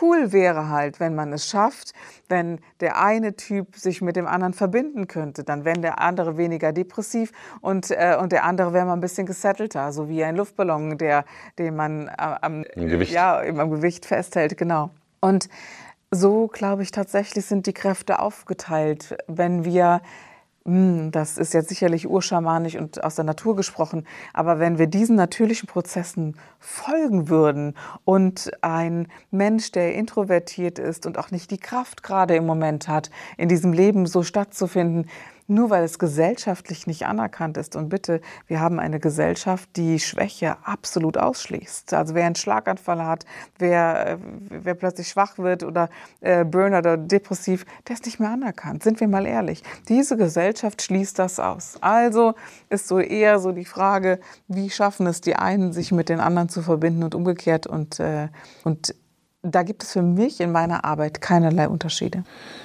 Ich habe viele Kumpels, die auch Unternehmer sind und, und auch viele Bekannte, von denen ich die Aussage kenne, äh, jetzt sinngemäß, aber nach Motto, hey, Gott sei Dank bin ich jetzt mal krank, weil das ist die einzige Begründung Ja, dafür, absolut. dass ich jetzt nicht verfügbar bin oder dass ich jetzt gerade nicht am Tun Yes. bin und so weiter und so fort. Woher kommt das? Ist es ein, ist es ein Männerding? Fragezeichen. Bedauerlicherweise nein. Ähm, ich kenne das sehr, sehr gut. Ja, wir hatten das äh, tatsächlich, ich muss ein bisschen lachen, weil ich bin ja immer sehr ehrlich, was soll ich da so tun, als würde ich das alles nicht kennen. Das, äh, das ist absoluter Nonsens. Natürlich, auch ich muss krank werden, um eine Pause zu machen. Das ist äh, kein Männerding, das ist auch nicht unbedingt mit Druck beseelt, sondern boah, ich liebe es zu arbeiten. Und, äh, und wie sagte Hermann gestern noch zu mir, nein findet in deinem Spektrum nicht statt, das stimmt ja gar nicht. Es findet in meinem Spektrum statt. Klar habe ich ein Nein. Ich wende es halt nicht an. Und, äh, und ich kenne auch diese Grenze nicht. Wo ist Ende mit Arbeiten? Das zeigt mir mein Körper. Und dann werde ich halt gerade krank. Das ist ja so das beste Anzeichen dafür. Ist das gesund? Also ist das the way? Nein, das ist nicht der Weg. Nein, wahrlich nicht. Also ich kenne es von mir selber, deswegen ich, ich halte es auch nicht für gesund, aber ich, ich, ich Nein. habe noch nicht den perfekten Ausweg. Es ist, wenn ich dann so eine Auszeit mache, wisst ihr, das ist das wie Selbstbetrug. So, ich tue jetzt so, als ob ich mein Leben tatsächlich äh, kraftvoll angehe und im Ausgleich bin. Nein, äh, vielmehr glaube ich, dass es zu gewissen Zeiten unseres Lebens so dazugehört. Mit 60 machen wir das nicht mehr, Lauri. Weißt du, da gehst du nicht mehr hin und boostest dich over, weil es ein anderes Lebensjahrzehnt ist. Ich bin jetzt in der Lebensmitte. Das ist so der Berg des Schaffens. Da bist du ganz oben auf der Spitze. Da hast du die Kinder in einem jungen Alter. Da hast du den Beruf gerade am Start. Äh, so, dass du sagen musst, alles, was bis 50 erreicht ist, das behaupte ich tatsächlich, äh, hat nachher auch Erfolg. Das heißt, du musst ja gerade da Gas geben, in Anführungszeichen, wenn es dein Wunsch ist, irgendwo hinzukommen. Und du spürst auch, dass die Hauptkraft gegeben ist. Und diese Kraft, da bin ich leider nicht sehr sparsam, die verpratze ich schon mal ganz gerne für andere und für all das, was halt gerade so ist. Aber es gehört eben auch für mich zu dieser Zeit dazu. Wenn ich aber bemerke, dass ich so latente, kleine körperliche Leiden ständig habe, ähm, dann muss man irgendwann mal sagen, okay, wo ist dein Ausgleich und was ist dein Ausgleich? Und zum Beispiel mein Ausgleich ist, äh, dass ich mir jetzt ein Hobby zugelegt habe. Das hatte ich Nein. seit Jahren, ja, tatsächlich. Was für eins? Äh, ich, ich singe im Ensemble. Also wir mhm. haben so ein kleines Ensemble mit acht Frauen. Mhm. Die genau, genauso ticken übrigens wie ich tatsächlich. Also wir sind acht Alpha-Frauen, was ich total Granate finde, dass das möglich ist. Und eine äh, wundervolle Gesangslehrerin und äh, die auch ganz viel aus meinen Seminaren kennt, die das leitet. Ich habe mir das nicht mehr zugestanden, zu sagen, Proben, äh, öffentliche Auftritte und so. Das, ich liebe es. In der Zeit äh, ist das eben weg. Ich habe auch zwei Hunde, das wissen auch ganz viele. Auch das ist ein Hobby, wenn man ehrlich ist. Dieses heute Morgen oder jeden Morgen im Wald, das ist für mich das Heilsamste überhaupt. Das reduziert mich schon sehr in diesem Verpratzen von Energie, weil es dich on the point zurückholt. Und ich muss halt wirklich mir eigene Anker setzen. Das ist, bei mir funktioniert es nicht weniger zu arbeiten, sondern zu sagen, wann setzt du diese Anker, die dich zurückbringen in diese Wow, in diese Base. Und das macht bei mir der Wald, das macht bei mir der Gesang, das macht bei mir der Sport und äh, das Spielen mit den Kindern. Auch nicht immer, gut, ja, ja klar, aber schon das Spielen, das Zusammensein mit den Kindern ähm, und mit Freunden. Und ich glaube, ja, es geht um diesen, diese Waage. Hm? Mhm. Wie viel lege ich da hinein? Und ähm, ich habe es völlig ausgeschlossen gehabt eine Zeit lang, weil so, so, so viel auf mich eingeströmt ist, dass ich dachte, ach komm, Freunde, ihr müsst leider warten, hab gerade viel zu tun. Äh, oh nee, für so ein Hobby habe ich gar keine Zeit. Das geht leider gar nicht.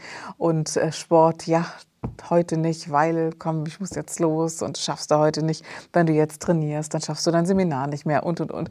Also das waren so, so äh, Parts, die, die hineingekommen sind, zu sagen, das ist für mich der wahre Ausgleich. Und Meditation ist und bleibt Zeit meines Lebens wie die tägliche Zahnpflege auch in meinem Leben. Aber es sind eben nur 30 Minuten. Ich stehe morgens um fünf auf und es ist Meditation angesagt und dann, ja, dann beginnt das Tempo des Tages.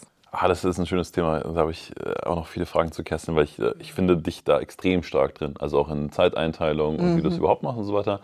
Oh, in das muss man sein, ja, tatsächlich. Ja. Crazy, ja, weil ja auch ja. Äh, CEO, dann deine eigene Arbeit, dann die Kinder, dann ja. noch das ganze Familienkonstrukt, Beziehung kommt auch noch dazu, genau. deine Eltern. Das ist Ganz ja echt genau. crazy, ne? Es ist wirklich crazy und es gibt äh, Tage, und so ehrlich möchte ich sein, es gibt Tage, da stehe ich zitternd vor meinem Leben und denke, schaffst das nicht. Und dann denke ich, okay, die Krise hast du alle paar, paar Wochen, alle paar Monate und morgen weißt du wieder, wie es anzupacken äh, ist. Aber das Zeitmanagement, oberstes Gebot, ja.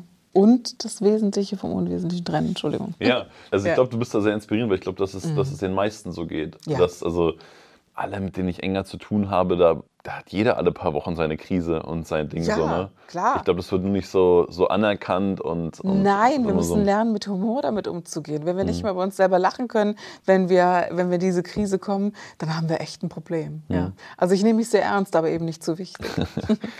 ich habe eine Sache sehr bei dir bewundert und zwar, das ist ja das Awakening, das Seminar. Und äh, das hast du jetzt dieses Jahr abgesagt. Ja. Das fand ich krass. Also cool. Danke. Das ja. fand ich mega. Also Meine Teilnehmer nicht. Aber okay, ja, genau. Nein, nein, weil ich, ja. der Christoph hat mir da Bescheid gesagt. Ich dachte mir, also jetzt kann ja jeder rausnehmen, was er will, ne? aber ich dachte mir, allein, allein das zu machen, fand ich unfassbar gut. Also, weiß ich nicht, wir kommen ja alle aus diesem Ding so nach dem Motto, so auf, auf dem Zahnfleisch noch und Pflicht und machen müssen klar. und Ding. Kannst du vielleicht mal kurz erzählen, was du dabei gedacht hast oder, oder wie du ja, darauf gekommen kann ich bist? Genau, genau sagen. Weil, mhm. also die, die Seminare sind, also wer in unseren Terminkalender hineinschaut, hat ja gesehen, was bei uns wirklich äh, passiert. Und wir haben ganz viele Platin-Programme. Da war ich ursprünglich mal geplant, um zwei Stunden Vortrag zu halten. Nun sind es ja, sind es ja fünf Tage von morgens sieben bis nachts um zwei tatsächlich, mit äh, kaum Schlaf. Ähm, die Meisterklasse meiner Ausbildung in dem gesamten Bereich, mit dem ich arbeite und die Leute zum schamanischen Systemaufsteller auszubilden, ist das andere. Äh, das kam ebenfalls dazu und ich dachte ja allen Ernstes, mein Gott, wenn sich da mal jemand anmeldet. Und dadurch, dass wir so viele Anmeldungen hatten, gab es auch mehr Planungen. Und das Awakening ist mein, meine absolute Herzensarbeit, gar keine Frage. Ich liebe es, genau wie alle anderen äh, Seminare auch. Ja, und jetzt war ganz klar, durch dieses Schieben ist es sehr komprimiert gewesen, dass wir gesagt haben, wir machen noch und noch und noch. Und ich habe schon eine klare Hierarchie in meinem Leben, wo ich sage, wer kommt wann. Und äh, ich habe meinen Kindern angemerkt, dass ich als Mama zu wenig da bin. Und vor jedem Seminar bist du schon ein paar Tage weg. Also das ist so. Auch wenn mental. man sagt, ja, genau, mental bist du, bist du schon in dem Seminar. Und ich würde fast sagen, bei einem großen Seminar bist du eine Woche schon mental in dem Seminar vorher und äh, drei Tage natürlich am Ende wenn es gut geht. Danach, gar keine Frage. Aber das ist auch gar nicht so der Hauptpunkt gewesen. Ich habe gespürt, dass ähm, meine Kinder mich wirklich brauchen. Sie würden das bestreiten, keine Frage. Denn es ist vieles aus den Fugen äh, gekommen, wo ich spürte, du fehlst. Und da ist es für mich gar keine Frage mehr gewesen, sagst du ein Seminar ab. Da war ganz klar, was ist das Problem? Das Problem war, Mama arbeitet zu viel äh, kompakt in diesen, in diesen Seminaren und äh, leider war das Awakening das nächste. Wenn es das die Meisterklasse gewesen wäre, hätte ich das auch abgesagt, weil ich finde schon, wenn wir Kinder bekommen, dann sind die High-End erste Stelle und ich würde nicht die sein, die ich bin, wenn ich das nicht vertreten würde und auch nicht leben würde. Das ist so das eine. Und natürlich bedauere ich das jetzt sehr für die, die wirklich in Not kommen. Aber dafür haben wir eine Notgruppe aufgemacht, wo wir wirklich sagen, die in tiefster Not sind, die werden am Sonntag äh, an einem Nachmittag äh, ja wirklich aufgestellt und bearbeitet, sodass wir das abgedeckt haben. Und äh, dank dir haben wir ja die Community gegründet. Das ist ja wirklich einer der größten Bereiche, wo man sagen kann, da wird auch die Not abgedeckt, wo ich auch erlebe, wenn es einem Menschen wirklich so schlecht geht, dann können wir ja reagieren. Und, äh, und Gott sei Dank gibt es auch viele Gute, die ausgebildet wurden von mir, auf die ich auch verweisen kann. Es ist auch so, wenn wir, wenn wir miteinander sprechen, also ich weiß nicht, ob du da selber so drauf trainiert bist, weil du einfach ein begrenztes Zeitkontingent hast. Aber ich finde, du hast eine, eine große Fähigkeit, das Wesentliche vom Unwesentlichen zu unterscheiden. Also ich habe immer das Gefühl, manchmal gibt es Meetings, da kommt man so vom Hundertsten ins Tausendste. Und, äh, oh Gott. Es gibt wenig, was mir, was mir mehr auf den Nerv geht. Ja, also, als also, also du, bist, du bist schon zack, zack, ne? aber auch ja. so mit, mit, mit äh, du, du, du hörst dir die Möglichkeit an und sagst so, okay, jetzt, das machen wir. Und dann sagst du, mhm. okay, tschüss, danke, viel Spaß euch. Und dann, dann funktioniert das auch. Ja, ne? worüber sollen wir denn noch reden? Sollen wir ja. noch darüber nachdenken? Sollen wir noch mal überlegen, wo wir Freude daran haben? Oder, oder, oder? Mhm. So funktioniert auch mein Hirn inzwischen. Mhm. Darauf äh, hat ich glaube, die Zen, also ich habe nicht nur Zen-Meditation, sondern Zen-Bewusstsein. Ich bin hochdiszipliniert trainiert worden. Also das ist, das ist eins der, der härtesten Trainings äh, und auch ähm, die härtesten Tra Lehren auch, die, aus denen ich komme. Und äh, es war für mich oberstes Ziel, alles in meinem Hirn zu separieren, was völlig unwichtig ist. Es ist so vieles unwesentlich und vielleicht trotzdem wichtig, dass dass ich sehr darauf trainiert sein muss, ist es wesentlich oder ist es das nicht? Und wenn es das nicht ist, dann nicht. Und außerdem glaube ich, dass man auch vieles wieder kaputt reden kann. Also mhm. dieses, wenn wir jetzt noch fünfmal darüber reden fängt, kommt der Zweifel rein und, und, und, und. Macht es Sinn oder nicht? Und das entscheide ich sehr schnell, ja. Cool. Mhm. Ihr habt ja auch, ich habe äh, lustigerweise auch mit Hermann im, im Podcast darüber geredet, deswegen bin ich jetzt mal gespannt, was du dazu sagst. Ihr habt ja ich glaube, beide in, in eurem Leben so diesen Glaubenssatz, ihr könnt ein, zwei, drei, vier Sachen sehr gut und den Rest nicht, deswegen macht ihr es einfach nicht. Und das ist ja eine gewisse Form von Radikalität, die, glaube ich, für sehr viele sehr inspirierend ist. Weil es ist ja immer so, okay, wenn ich so erfolgreich bin, dann stelle ich mir jemanden ein, der das für mich macht, der das für mich macht und der das für mich macht. Dabei ist es ja genau umgekehrt. Wie hast du für dich, also einmal, wie hast du das für dich entwickelt, dass du sagst, ich, ich erlaube mir das, ich nehme mich für selber so wichtig, dass ich meine Gabe lebe oder das machen kann und andere Leute anderes machen? Also wie, wie, wie ist es dazu gekommen? Naja, also ich glaube, dass ich tatsächlich anders antworten würde. Mhm. Ähm, nee, Lauri, ich äh, war keine, ich war keine Geschäftsführerin vor 20 Jahren. Und ich hätte beileibe nicht für möglich gehalten, dass ich mal die Buchhaltung im Griff habe oder dass ich mich auf Dinge fokussiere wie Finanzmarkt und, und welche Geldanlagen sind sinnvoll oder nicht. Ich weiß über meine Fähigkeiten, aber ich weiß auch über meine, meine Defizite und ich widme mich sehr wohl meinen Defiziten. Wenn ich aber bemerke, dass, ähm, dass mir die Kraft nicht reicht, um mich diesem Defizit zu widmen und dass es mir nicht sinnvoll erscheint, mich dem zu widmen, wie zum Beispiel hm, alles das, was, äh, was in Beck passiert. Eventtechnik oh, da bin ich fitter drin, als man denkt. Ja, ja, ja tatsächlich. Das war mir, das war mir wichtig, Aha. tatsächlich, dass ich wenigstens mal den An- und Ausknopf und grob verstehe, was da passiert. Mhm. Und Tontechnik, oh ja, tatsächlich. Also das meinte ich eben. Auch etwas, was, womit ich nichts zu tun habe. Ich interessiere mich wenigstens dafür, dass schlaue Menschen mir ein paar Dinge darüber sagen können. Nee, ich meine jetzt äh, wirklich so was, was, was du machst, was bei uns Jan macht, äh, der ganze IT-Bereich und das, was digital dahinter steht Mann, so ein Nerd werde ich nicht mehr werden können. Und dennoch will ich ja verstehen, wie es funktioniert, weil mir ja manchmal Durchsagen kommen für, ähm, gib mal das Tagesbudget aus. Mhm. Ne? Gestern habe ich gesagt, nee, heute 63 Euro. Okay, können wir machen. Warum fragt Lisa da nicht mehr? Jemand anderes hätte gesagt, wieso willst du denn jetzt auf diesen Betrag gehen heute? Und Lisa weiß, ah ja, der kam mir durch, machen wir halt. Wir reden nicht mehr darüber. Aber um nochmal so konkreter darauf einzugehen, ich werde keinen Router einstellen oder oder. Also die Frage ist dann, was kann ich besonders gut, womit kann ich am besten dienen, ist wohl die Hauptfrage. Und alles andere äh, source ich gerne aus, allerdings an Menschen, mit denen ich wirklich gut kann. Und das ist Hermann nicht so wichtig wie mir. Ich glaube, da sind wir etwas anders tatsächlich. Ich brauche da deshalb die Verbindung zu Menschen, weil ich auch bemerken will, wenn es nicht läuft, wenn ich so ehrlich sein darf. Ne? So. Also Hermann und ich hatten mal einen ganz schlimmen Streit. Ähm, der resultierte daraus, dass ich nachts um zwei Uhr wach geworden bin und äh, zu Hermann gesagt habe, ich habe ihn wach gemacht, wirklich.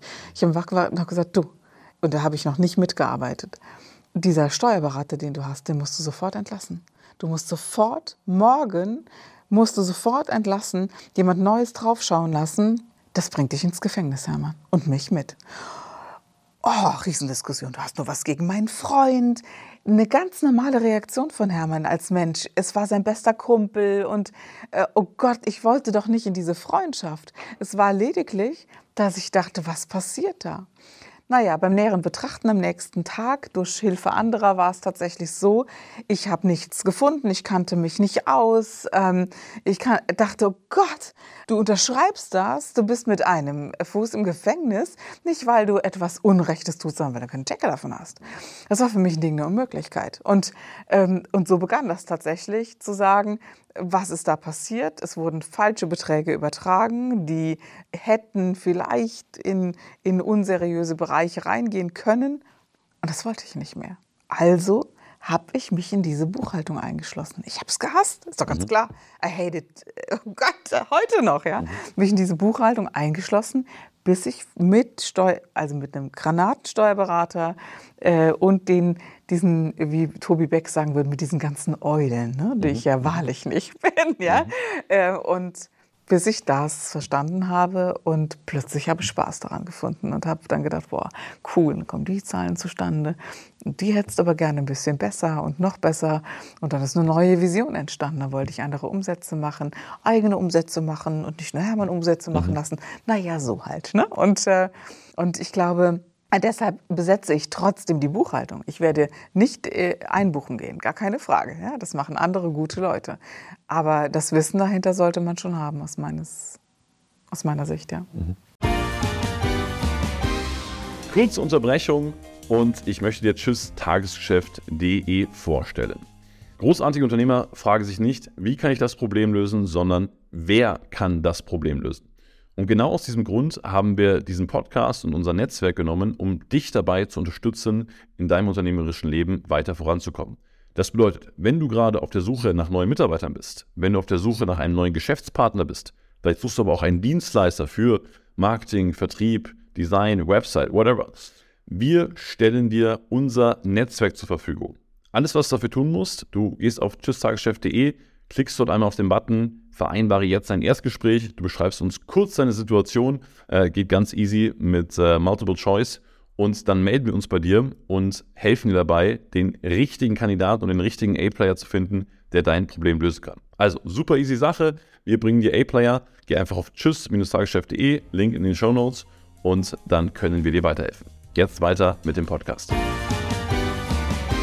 Viele Selbstständige und ich glaube, so geht es ja auch jedem Unternehmer, ne? dass du irgendwie, wie soll ich sagen, dass du, dass du dich irgendwie über Aufgaben auch definierst teilweise.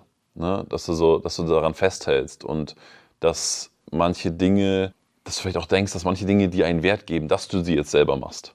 Und mhm. ich habe das Gefühl, dass, dass du da sehr stark drin bist, dass du diese, ich weiß nicht, ob es eine Anhaftung ist oder, oder eine, ich identifiziere mich darüber oder nicht darüber, aber wie komme ich da als Mensch raus, dass ich sage, hey, also mach mal, mach mal ein einfaches Beispiel, was, was sich vielleicht jeder vorstellen kann. Ähm, nee, ich mache jetzt schon zu Hause bei mir die Hausarbeit auch komplett selber, weil ich bin ein fleißiger Mensch und ich will das auch zeigen und so weiter und so fort. Ich glaube nicht, dass die Menschen das deshalb machen, nur um zu zeigen. Ich glaube, dass sie Angst haben, dass, äh, dass die finanziellen Möglichkeiten dafür am Ende des Tages fehlen. Und, und, und. Und das ist auch übrigens richtig so. Ich glaube, dass wir dann einen Wandel finden, wenn wir merken, dass wir sie nicht mehr leisten können. Mhm. Und ich äh, zum Beispiel koche sehr gerne. Aber ich habe jetzt jemanden, der uns kocht. Das hat mir 20 Stunden im Monat mehr Arbeitsfähigkeit im Büro ohne Kind ermöglicht. Und ich kam so unter Druck, weil ich nur noch im Run war und konnte, musste dann wirklich bis nachts arbeiten, um das aufzuarbeiten. Dann waren die Mitarbeiter nicht mehr da und, und. Das heißt, ich kam unter Druck. Oder ich war im früheren Leben Physiotherapeutin und hätte beileibe, und ich war keine schlechte Physiotherapeutin, beileibe nicht für möglich gehalten, das mal loszulassen und äh, nur noch in Anführungszeichen meine heutige Arbeit zu machen. Aber ich habe irgendwann gelernt, oder bemerkt, du musst dich entscheiden, Kerstin. Du kannst das nicht machen. Und dann ist es übrigens auch der richtige ähm, Zeitpunkt, um etwas loszulassen. Dann überlegst du nicht mehr, ob dir jemand die Bude putzt. Dann fragst du dich nur noch, reicht dir das so oder willst du die Bude geputzt haben? Und dann fragst du, wer es dir, wer es dir machen kann. Und, äh, oder wer bügelt dir das Zeug weg, weil du es einfach nicht mehr schaffst? Äh, oder, oder, oder. Ich glaube nicht daran, dass man das, äh, Laura, ich glaube wirklich nicht daran, dass man das direkt planen kann. Wer noch das noch selber machen muss, der muss es auch noch selber machen, weil die monetäre Ebene noch nicht stimmt. Und so sind wir mal ehrlich. Ja? Genau, beziehungsweise anders gesagt, es gibt ja äh, immer zwei grundsätzliche Möglichkeiten, unternehmerisch zu wachsen. Ne? Einmal genau. ist ja genau. so ein bisschen extrem engpassorientiert, okay, ich pack's einfach nicht mehr, die Halle ist zu klein, wir brauchen eine größere, es sind einfach so viele Menschen da. Mhm. Versus, ich schaffe jetzt einfach Vakuum, ich schaffe jetzt einfach mal Raum mhm. und, und schau, was passiert. Vielleicht Vielmehr will ich mhm. bei den Menschen den Gedanken wegkriegen, wenn ich bügele, ne? mhm. zum Beispiel, was ich auch mal tue, ja? Mhm. nicht mehr normalerweise, aber wenn ich bügeln muss, dann mache ich mir währenddessen einen guten Podcast an, der mich auf etwas vorbereitet, weil ich bald ausrücken muss. Wenn ich solche Dinge tue, die so banal sind, dass ich etwas anderes für meinen Mind dazu tun kann, dann tue ich es währenddessen. Und ich glaube, das ist viel wesentlicher, als zu sagen, ach, ich muss ja auch noch das alles hier wegbügeln. Wer bügelt, der bügelt. Wer putzt, der putzt und fertig. Also es, dieses Bedauern darüber oder dieses, diesen Unmut darüber. Zum Beispiel, wenn ich putze, ich hasse das so sehr, dass ich all meine negativen Emotionen abbauen kann. Da denke ich an alles Schreckliche, worüber ich mich ärgere. Nicht? Mhm. Und nach dem Putzen ist alles weg, weil ich das innerlich durchgeackert habe und, äh, und so und. Also ich mache nie nur eins. Und dennoch bei dem, was ich tue, schon. Ne? So dieses, dieses Bedauern ist eben weg. Das ist auch sehr klar wahrscheinlich. Ja? Aber was weiß ich, dann schaust du eben Nachtcafé währenddessen an und hörst, was erzählen andere oder du hörst, äh, was ja auch nicht schlecht Podcast ist. Podcast mit Kerstin Scherer. Ja, genau. Mhm. ja, genau. Aber ich, da würde ich trotzdem gerne nochmal nachhaken, also so ganz unternehmerisch. Hast du da, hast du da eine, eine Meinung dazu oder gibt es da vielleicht aus einer spirituellen Sicht einen Weg ähm, zwischen diesen zwei Polen? Einmal zu sagen, also jetzt wenn wir beim Beispiel Mitarbeiter einstehen. Es gibt einmal Higher When It Hurts, also oh Gottes Willen, wir schaffen es nicht mehr, wir brauchen jetzt hier drei neue Leute, versus, ach komm, wir stellen einfach mal zehn ein, irgendwas wird sich schon ergeben. Wie bewertest du das? Wenn mir den allerletzten, wenn du den allerletzten Satz jetzt nochmal anders formuliert hast und irgendwas wird sich schon ergeben, Aha. dann kann man sagen, ich stelle jetzt mal zehn Leute ein, denn ich weiß, ich werde das so reißen können, dass ich es mhm. fülle und noch mehr umsetze. Wenn dieser Mind da ist, kannst du das gerne tun. Mhm. Aber äh, ich bin schon eher so der, der sagt, ja, besetze konkret und stocke dann bitte auf. Mhm. Ja. Es kommen dann die richtigen Leute. Das ist ein anderes Gesetz, tatsächlich. Und natürlich hält es äh, dich klein, wenn, wenn du glaubst, dass du die alten Strukturen so aufrechterhalten musst, wie sie sind. Und ich weiß auch, dass manche Entscheidungen echten Mut kosten. Und das ist das, was ich zu Beginn meinte, eine Entscheidung zu treffen, morgens ist das wirklich in meinem Ritual so drin, dass ich mir jeden Morgen, ohne Witz, jeden Morgen bewusst mache, eine Entscheidung ist eine Entscheidung. Das ist alles, was sie zu sein hat. Denn wir glauben, das ist eine große Entscheidung. Das ist eine dramatische Entscheidung. Wenn wir einen Menschen einstellen, dann ist das eine Entscheidung, keine Frage. Aber sie ist eine wandelbare. Das heißt, wir können auch wirklich nochmal sagen, ich muss die Kündigung aussprechen, weil dann ist es absehbar bzw. überschaubar, welche Kosten auf mich zukommen. Ähm, oder es ist eine noch viel größere. Nehmen wir mal die Beispiele Halle, hast du vorhin angesprochen. Es gibt Hallen, die kosten uns, uns per se, wenn wir ausrücken, 40.000 Euro. Ist eine Entscheidung. Machen ja oder nein weil wir könnten ja auch floppen, muss man ja ehrlich sagen dürfen. Und, äh, und dann ist so die Frage, machen wir es trotzdem oder machen wir es nicht? Jetzt könnte man sagen, das ist aber eine große Entscheidung. Mhm. Und das interessiert mich nicht mehr. Die Emotion dahinter interessiert mich überhaupt nicht mehr, mhm. sondern mhm machen wir das, weil wir das und das erreichen wollen und nehmen wir in Kauf, dass wir schlimmstenfalls 40.000 bezahlen müssen, können wir uns das schlimmstenfalls leisten, ja oder nein, und dann treffe ich die Entscheidung. Aber diese Größe oder diese Angst davor und dieses, dieses lawinenartige Überrolltwerden von etwas, das möchte ich bei einer Entscheidung nicht. Und deswegen ist sie klar und auch schneller zu treffen. Und das mache ich jeden Morgen, dass ich mir gewahr bin, egal ob die überdimensional groß ist oder klein. Das ist eine Entscheidung. Fertig. Hm? Wertvoll, Kerstin. Wertvoll. Ich, ich habe noch zwei Themen.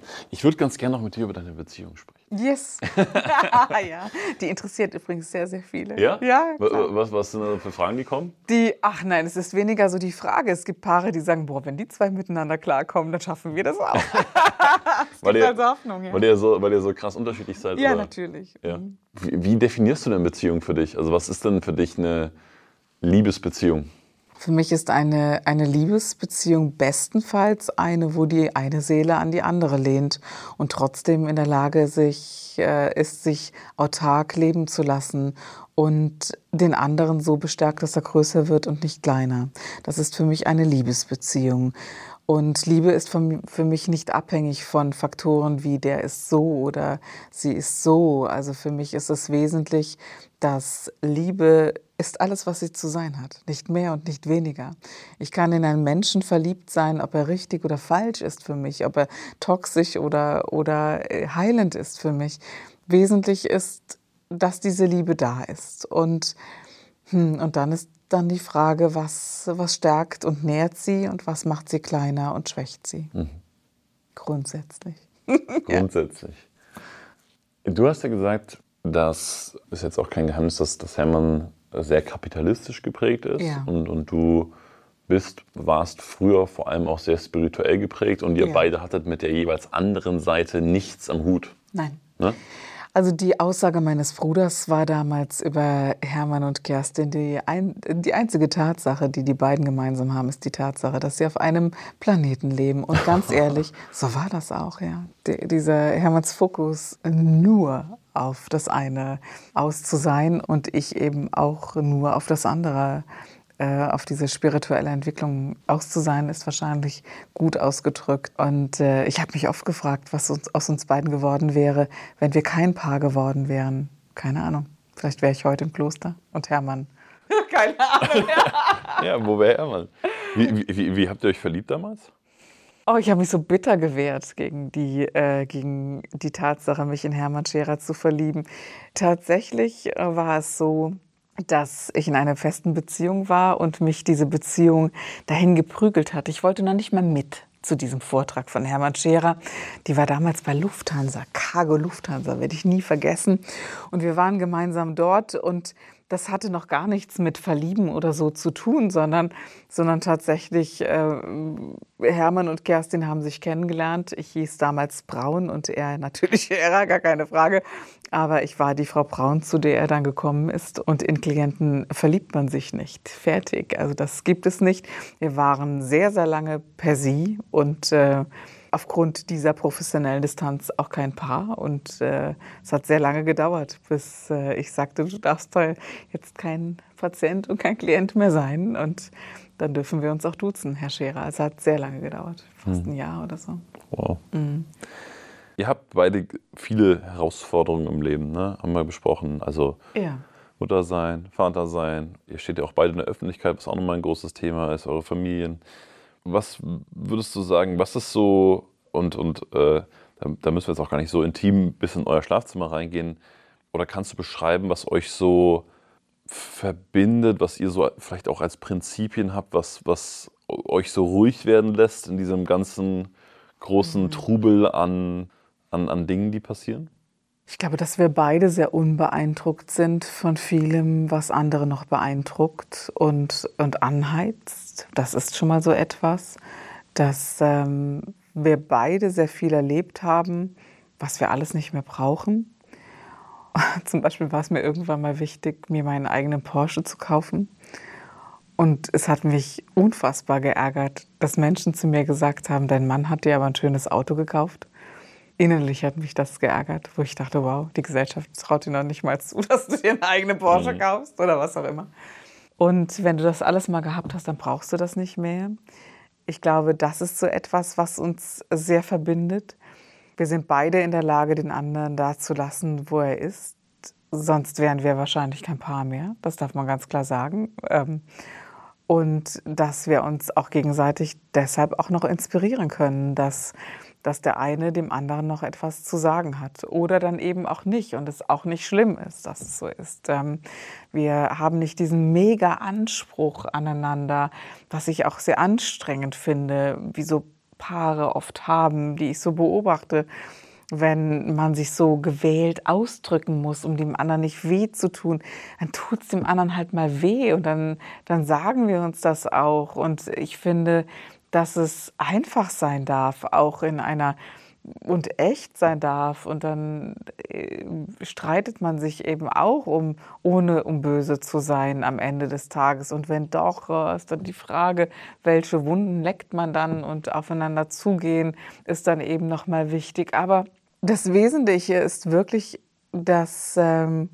wir beide nicht versucht haben, den anderen zu ändern, in etwas hinein zu ändern dachten wir. Natürlich haben wir das getan, unbewusst. Und, und auch, es hat auch der eine den anderen hineingeprügelt. Ähm, das, das ist schon so, wo, wo Kerstin sagt, mein Gott, ey, wo ist denn jetzt die Menschlichkeit und das Herz? Es geht für mich gar nicht. Und umgekehrt, der Hermann gesagt hat, immer Kerstin, komm, jetzt gib mal Gas und äh, wo ist die Perfektion? Ne? So. Ähm, und das hat zu harten Reibungen geführt. Ähm, ich halte es für sehr wesentlich, nicht sofort wegzulaufen und zu sagen, wir trennen uns jetzt. Ich weiß gar nicht, wie oft wir uns schon trennen wollten im Inneren, ne? wo man sagt, äh, mache ich nicht mehr mhm. mit. Willkommen im Leben der meisten Paarbeziehungen, oder? Ja, also eine, eine, Sache, wo ich mit Cora viel drüber spreche, ja, wo uns vielleicht auch beinahe die Erfahrung noch fehlt oder wir uns unsicher sind, ist, also Beziehung hat ja viel auch einfach mit äh, füreinander Dasein zu tun und mit Liebe zu tun und äh, mit den anderen annehmen, so wie er halt ist. Und da ist schon, schon manchmal so ein bisschen die Frage, also Cora ist ja jetzt, sagen wir mal, sportlicher, nochmal viel aktiver als ich. Und wo ich dann manchmal zu ihr sage, hey, du, du darfst mir in den Arsch treten, weil du bist ein, du bist ein Riesenvorbild und ich, ich brauche das auch das Feedback, dass du mich darauf hinweist und sagst, hey, jetzt hast du die letzten Tage ganz schön viel gearbeitet, ganz schön wenig für dich gemacht und, und, und gleichzeitig gleichzeitig weiß sie aber auch, dass sie es gut meint, weil sie sagt, hey, du bist gut so wie du bist. Andersrum genauso. Dass ich sage, hey, boah, das ist so geil, was du machst und es dürfen eigentlich an viel mehr Menschen gehen und damit kann man noch viel mehr Geld verdienen, weil das so wertvoll ist. Und yeah. wie, wie, wie, wie, organisiert mich, äh, sich da eine Beziehung? Auch das betrachte ich gerne spirituell und nicht mhm. psychologisch. Wir wünschen uns, dass der andere den Wert in uns sieht und anerkennt. Das ist so das eine. Und äh, ich nehme jetzt mal so ein Beispiel, wenn es extrem wird. Hm, vor ein paar Wochen rief uns nachts eine Klientin an. Also uns heißt, wer in der Community ist, ähm, hat auch eine Notfallnummer, hat auch das, ähm, die Möglichkeit, da reinzuschreiben und Hilfe zu bekommen. Und ich war verfügbar, aber ich war erst später verfügbar. Meine Assistenten Christoph und Johanna äh, vor allem Johanna hat dann mit der Frau telefoniert und sie war ganz aufgebracht. Sie war irgendwo draußen und äh, er hätte sich getrennt, hätte sie vor die Tür geworfen und die, die Koffer vor die Tür gestellt und Oh, und Drama, wirklich Drama und die Kreditkarten gesperrt und, und, und. Und da bleibe ich immer ganz entspannt. Ich glaube gar nicht, was ich auf Beziehungsebene nicht schon alles gesehen, gehört habe. Ach Gott, ja. Äh, aber klar, meine Assistentin hat Drama und Gott, am Ende tut die sich was, wo ich dann sage, oh, wir machen mal ganz langsam. Was genau ist los? Und dann habe ich nicht sie angerufen, sondern ihn. Interessiert mich viel mehr. Also was hinter okay, dir okay, passiert, ja. was vorne dir passiert. Ja? Und dann wurde mir sehr schnell klar, okay, es geht um den Wert im anderen sehen. Dieser Streit wäre gar nicht eskaliert, wenn, und das ist übrigens bei Machtkämpfen immer so, wenn wir uns den Moment gönnen würden zu sagen, Kennst du den noch, den Wert im anderen? Ja, es gibt Gründe und deswegen und du hast und du hast und der andere hat und ach und dieses ganze Kämpfen und Ringen, wenn man einen Moment innehalten würde, nicht, dass dann alles andere weg ist, aber es settelt schon mal sehr und es reduziert die Atombomben, wie man aufeinander wirft und die sind dann sehr, sehr heftig, keine Frage. Und dann ist so die Frage, Warum haben wir gekämpft? Und hinter dem Kampf steht eben die Angst. Wovor habe ich Angst, wenn ich dem anderen eben nicht den Tritt in den Hintern geben möchte? Wovor habe ich wirklich Angst? Vor dieser Ablehnung oder dem anderen weh zu tun oder, oder, oder. Und diese Angst ist aber häufig basierend auf, ich habe Angst vor Glück. Ich habe Angst vor Lebensfreude. Und klar darf es Cora völlig schnurz sein, ob du trainierst oder nicht, ja, weil sie sagt, ich will einfach froh sein mit dir, Lauri, ja. Und wenn man das anerkennt und sagt, äh, ich weiß, dass ich dir wert genug bin und äh, du siehst an ihrem Körper doch eh, dass du noch mal trainieren musst. Mal ehrlich, ich habe hab, hab sie vor geraumer Zeit nackt gesehen, ja. Da brauchst du keinen Tritt in den Hintern, sondern du gehst so freiwillig. Das ist die äh, tägliche Erinnerung, ja. Yes, genau, oder? Und ähm, viel mehr will ich in die, in die Tiefe auf Beziehungsebene. Ich glaube, ja, es gibt schon einige, die mich fragen, Kerstin, wann ist eine Beziehung zu Ende? Ähm, irgendeiner der, der wirklich der Großen hat mich letzt, also Großen heißt wirklich der, der großen Seminarleiter. Es war nicht Tobi Beck, ah, Veit, Veit Lindau hat mich gefragt, wann ist eine Beziehung zu Ende für dich, Kerstin?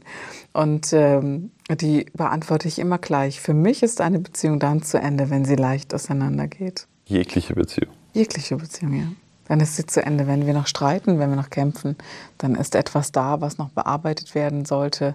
Wir nehmen das immer in eine neue Beziehung mit hinein. Und ich stehe auch nicht so drauf, wisst ihr, so auf immer wieder neu und, ähm, und zu glauben, wir hätten das dann leichter. Und, aber ich genüge mir auch sehr selbst. Wie bist du da hingekommen? Das ist eine sehr gute Frage. Ähm, ich glaube schon durch äh, viel Beziehungsthematiken und Schmerz und Drama und Kampf und Ringen, all das millionenfach durchlaufen zu haben und zu sagen, jetzt werden wir mal alle ein bisschen ruhiger. jetzt werden wir mal alle ein bisschen ruhiger. ja, ja. Du, du hast auch gesagt, äh, das, das ist mein letztes Thema, Kerstin. Ähm, vielen Dank jetzt schon mal für deine ganze ja, Zeit. Äh, mega Gold drin, äh, Hammer du hast auch gesagt, Geld oder mit Geld hast du auch nie was am Hut ne, zu Beginn. Es ist ja das gesellschaftliche Thema. Also, äh, ja, ich habe das revidiert, mhm. Lauri. Mhm. Ähm, ich hatte eine Zeit lang mit Geld nichts am Hut und es wird auch in meinem Buch stehen, warum mir Geld sehr, doch sehr viel bedeutet. Und Geld ist nur eine Hülle. Was ich hineingebe, ist das Wesentliche. Und ich mag Geld sehr gerne. Aber frag mich ruhig, was du fragen wolltest. Sorry. Ich, ich, ich, ich finde es total spannend, ich finde total spannend, das, das, das Thema zu entpacken. Also auf der einen Seite ist es ja schon so, dass Leben und Verhalten von dieser Hülle gesteuert werden.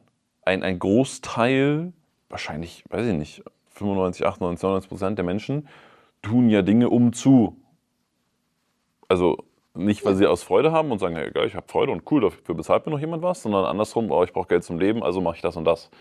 Und das ist schon viel. Deswegen, was jetzt mal kollektiv gesprochen, was, ah, was hat die Gesellschaft, was haben wir für ein, ja, eine, für eine gestörte Beziehung zu Geld? Wo, woher kommt das? Warum ist das nicht so normal bei uns? Ja, ich glaube, dass jeder so viel Geld verdient, wie viel Kraft er auch in das Leben hineinzugehen vermag. Und mhm. das ist nicht wertend, sondern wenn ich äh, nur 150 Euro im Monat erwirtschaften kann, dann habe ich auch nur diese Kraft dafür in dieser Zeit, in diesem Leben. Und wir können das ausbauen, wir können das erweitern. Aber für mich heißt eben Geld, Fluss, wie viel Kraft kann ich zurückgeben?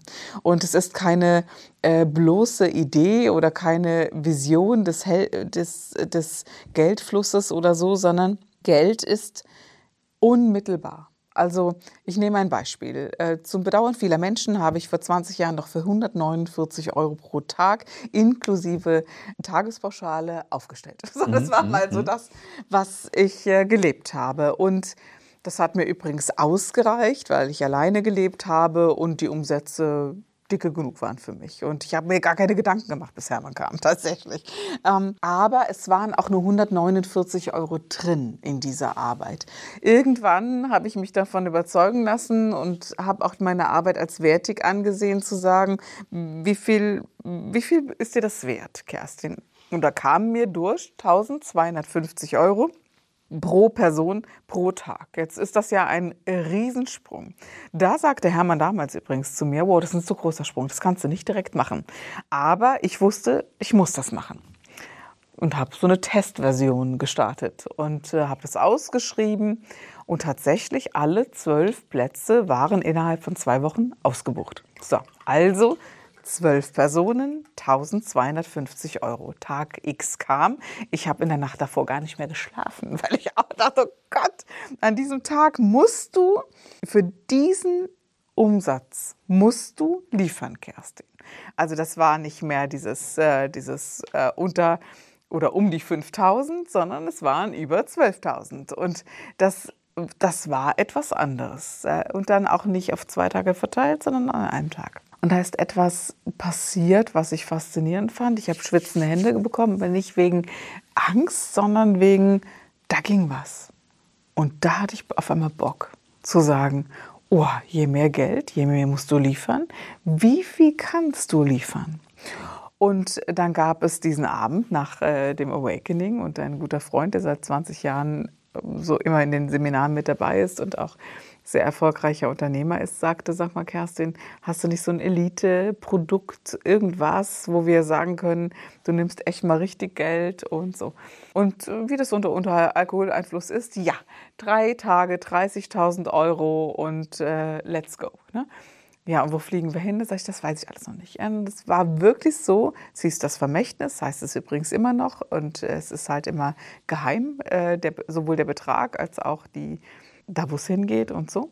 Aber es sind immer drei Personen, die gewillt sind, diesen Betrag zu bezahlen. Und es gab den, das Vermächtnis zu dem Betrag und meine Assistentin damals noch sagte, wo fliegen wir denn hin? Und da sagte ich, Land, zeig mir eine Weltkarte.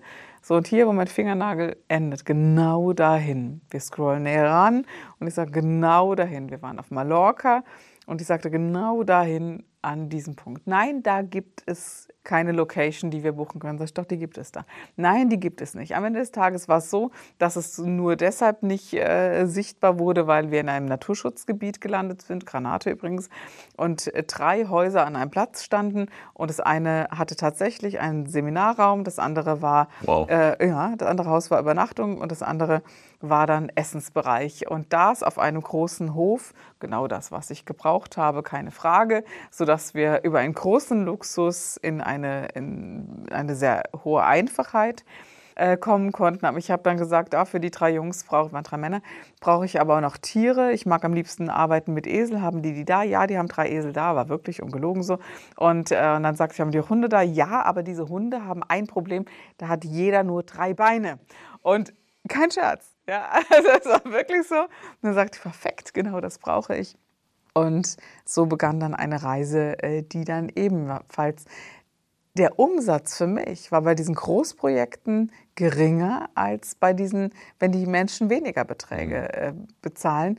Aber die Umsetzung und die Kraft und das, was dann passiert ist an Wundern für die Menschen, war dann eben größer. Und ich glaube, dass es mir manchmal weniger wichtig ist, was bei mir monetär hängen bleibt, als dass äh, der Umsatz für die Menschen stimmt. Und, äh, und so sind die Preise in manchen Bereichen sehr gestiegen und, ähm, und die Umsetzung eben auch. Damit auch die Menschen mit ihrem Geldbetrag die Kraft dieser yes. Entscheidung. Genau, mhm. das ist mir ganz, ganz wichtig.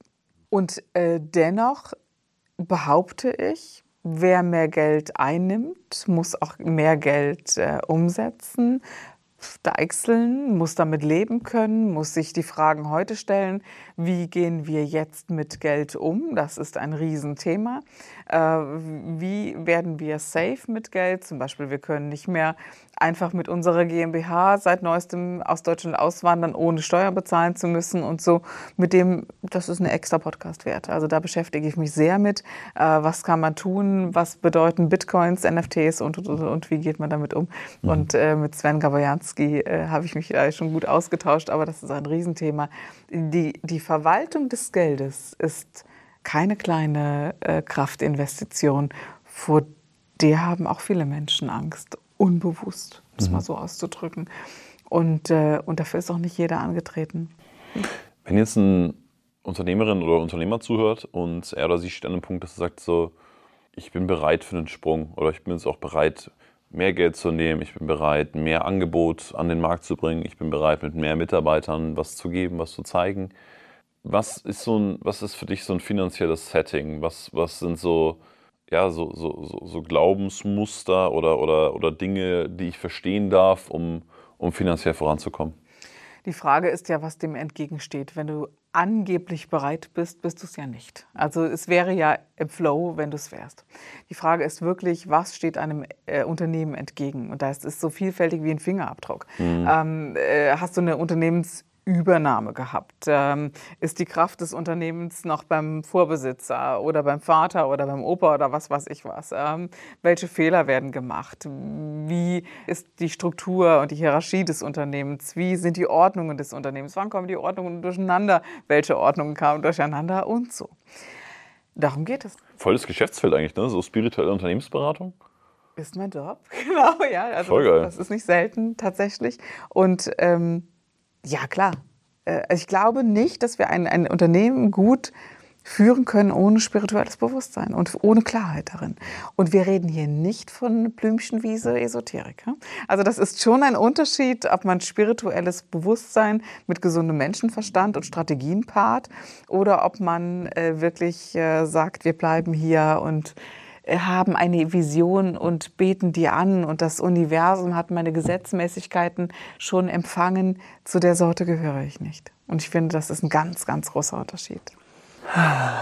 Kerstin. ja. Hätte, Wie viele Podcasts sollen wir noch machen? Ich, ich, ich, ich, hätte noch tausend Fragen. Ich habe ich hab, ich hab noch eine letzte zum ja. Thema Geld und dann, und dann, äh, dann gehen wir schon in die Endphase. Ja, bedauerlich. Ein paar Kleinigkeiten.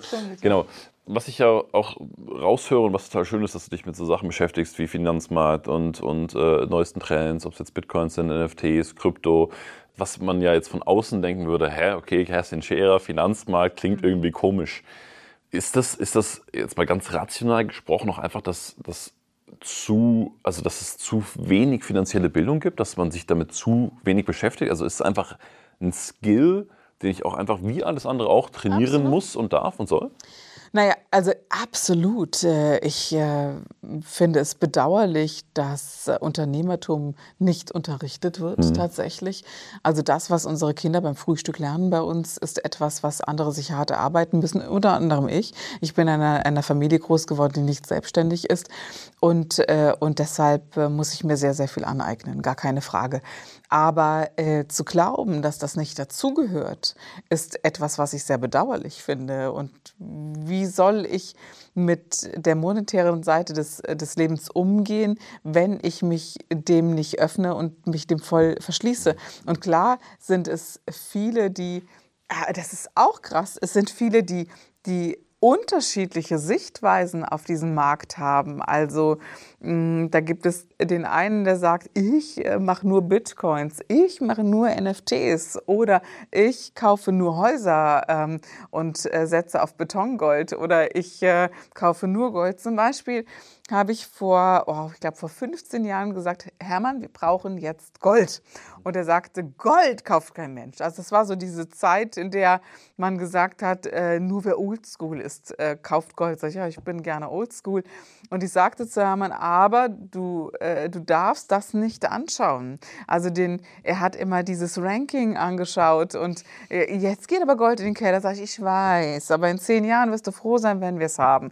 Nun, das hatte sich jetzt dann auch bestätigt. Oder ähm, Bitcoin, da gab es eine Zeit, wo ich gesagt habe, das kaufen wir jetzt nicht, weil mir eben durchgekommen ist, was hinter Bitcoin stand. Und und, äh, und für uns ist das übrigens auch tatsächlich so nichts. Und dennoch äh, gibt es äh, diesen Markt, der der frei ist von der gesamten Wirtschaft hier in Deutschland, ähm, von all diesem, was wir Inflation nennen. Und bitte, äh, ich weiß nicht, ob ob viele noch nicht mitbekommen haben, dass wir eine Inflation haben. Und wer es verpasst hat, also sollte jetzt vielleicht verstehen, dass es, dass es äh, das jetzt gibt und, dass es Strategien geben muss, äh, zu sagen, was bedeutet eigentlich monetäre Sicherheit. Und die ist nicht auf eins gebaut. Also äh, ich glaube, dass monetäre Sicherheit, wenn es sie denn gibt, auf alles äh, gebaut sein muss, weil wir unterschiedliche Lebenswege planen müssen, weil wir in einem sehr fragilen äh, Stadium der Erde sind, wo wir nicht wissen, wie es weitergeht, wo wir, wo wir weiterleben werden, wie wir weiterleben werden. Oder ob wir genauso weitermachen und dann ist Let's Go Bitcoin äh, sicherlich das Zahlungsziel überhaupt. Also, was mhm. ich damit sagen möchte, ist, es eindimensional zu betrachten, wäre arm. Hm. Wow, das macht wieder 1000 Franken auf. Wir müssen ja. noch einen Podcast machen. Ja, das Okay, du, lass uns cool. zum Ende kommen. Ich habe noch so ähm, vier, vier kleine Fragen, wenn du möchtest. Ähm, also vier äh, kurze Fragen ja, und schnelle Antworten. Und äh, dann sind wir auch schon am ah, Ende. Ah, ist das diese Fragerunde schnell? Ja, ja, ja. ja, ja so, so. Du, du, musst nicht hetzen, aber ah, nee? kurz. Ich finde das so schön. Was denn? Ähm, also, erste Frage. Was ist denn eins der besten Bücher, die du jemals gelesen hast? Oh, die Bibel. Zu kurz? Nein, super. Nein, das, wir lassen es einfach mal so stehen. Also mhm. gerne. Ich persönlich bin ja ein äh, großer Fan von Schlafen und, und achte da sehr drauf. Gibt es eine Sache, die du machst für guten Schlaf? Mhm, ich gebe mein Bestes und äh, es gelingt mir nicht tatsächlich. Also ich komme mit sehr, sehr wenig Schlaf aus und muss das, glaube ich, auch. Deshalb ist die Meditation ähm, die einzige Fähigkeit, meinem Gehirn die Entlastung zu geben, weil der Schlaf-Wach-Rhythmus bei mir nicht so gut ist, wie er sein sollte, allein dadurch, dass ich Mutter bin. Ich weiß, soll mich kurz halten. Ähm, ich achte sehr auf das Licht und auf, äh, auf das, was auf mein Hirn äh, eindringt und versuche wirklich früh schlafen zu gehen. Auf das Licht achten heißt? Ja, dieses Ganze, äh, also ich habe ein Riesenproblem also mein Hirn, ich glaube, viele Menschen haben ein Riesenproblem mit Computer, mit äh, mhm, mhm, iPhone, mit diesem blauen, harten Licht. Und es, ich weiß auch, dass es ähm, als Licht ersetzt wird, LED-Licht etc. pp. Aber das hält uns echt vom Schlaf ab, ja. Wenn es eine, also ich nehme an, du bereust nicht viel, aber gibt es so eine Sache unternehmerisch in den letzten Jahren, Jahrzehnten, wo du sagst, die hättest du im Nachhinein gerne anders gemacht? Das ist eine sehr gute Frage. Das hatte ich sehr, sehr lange.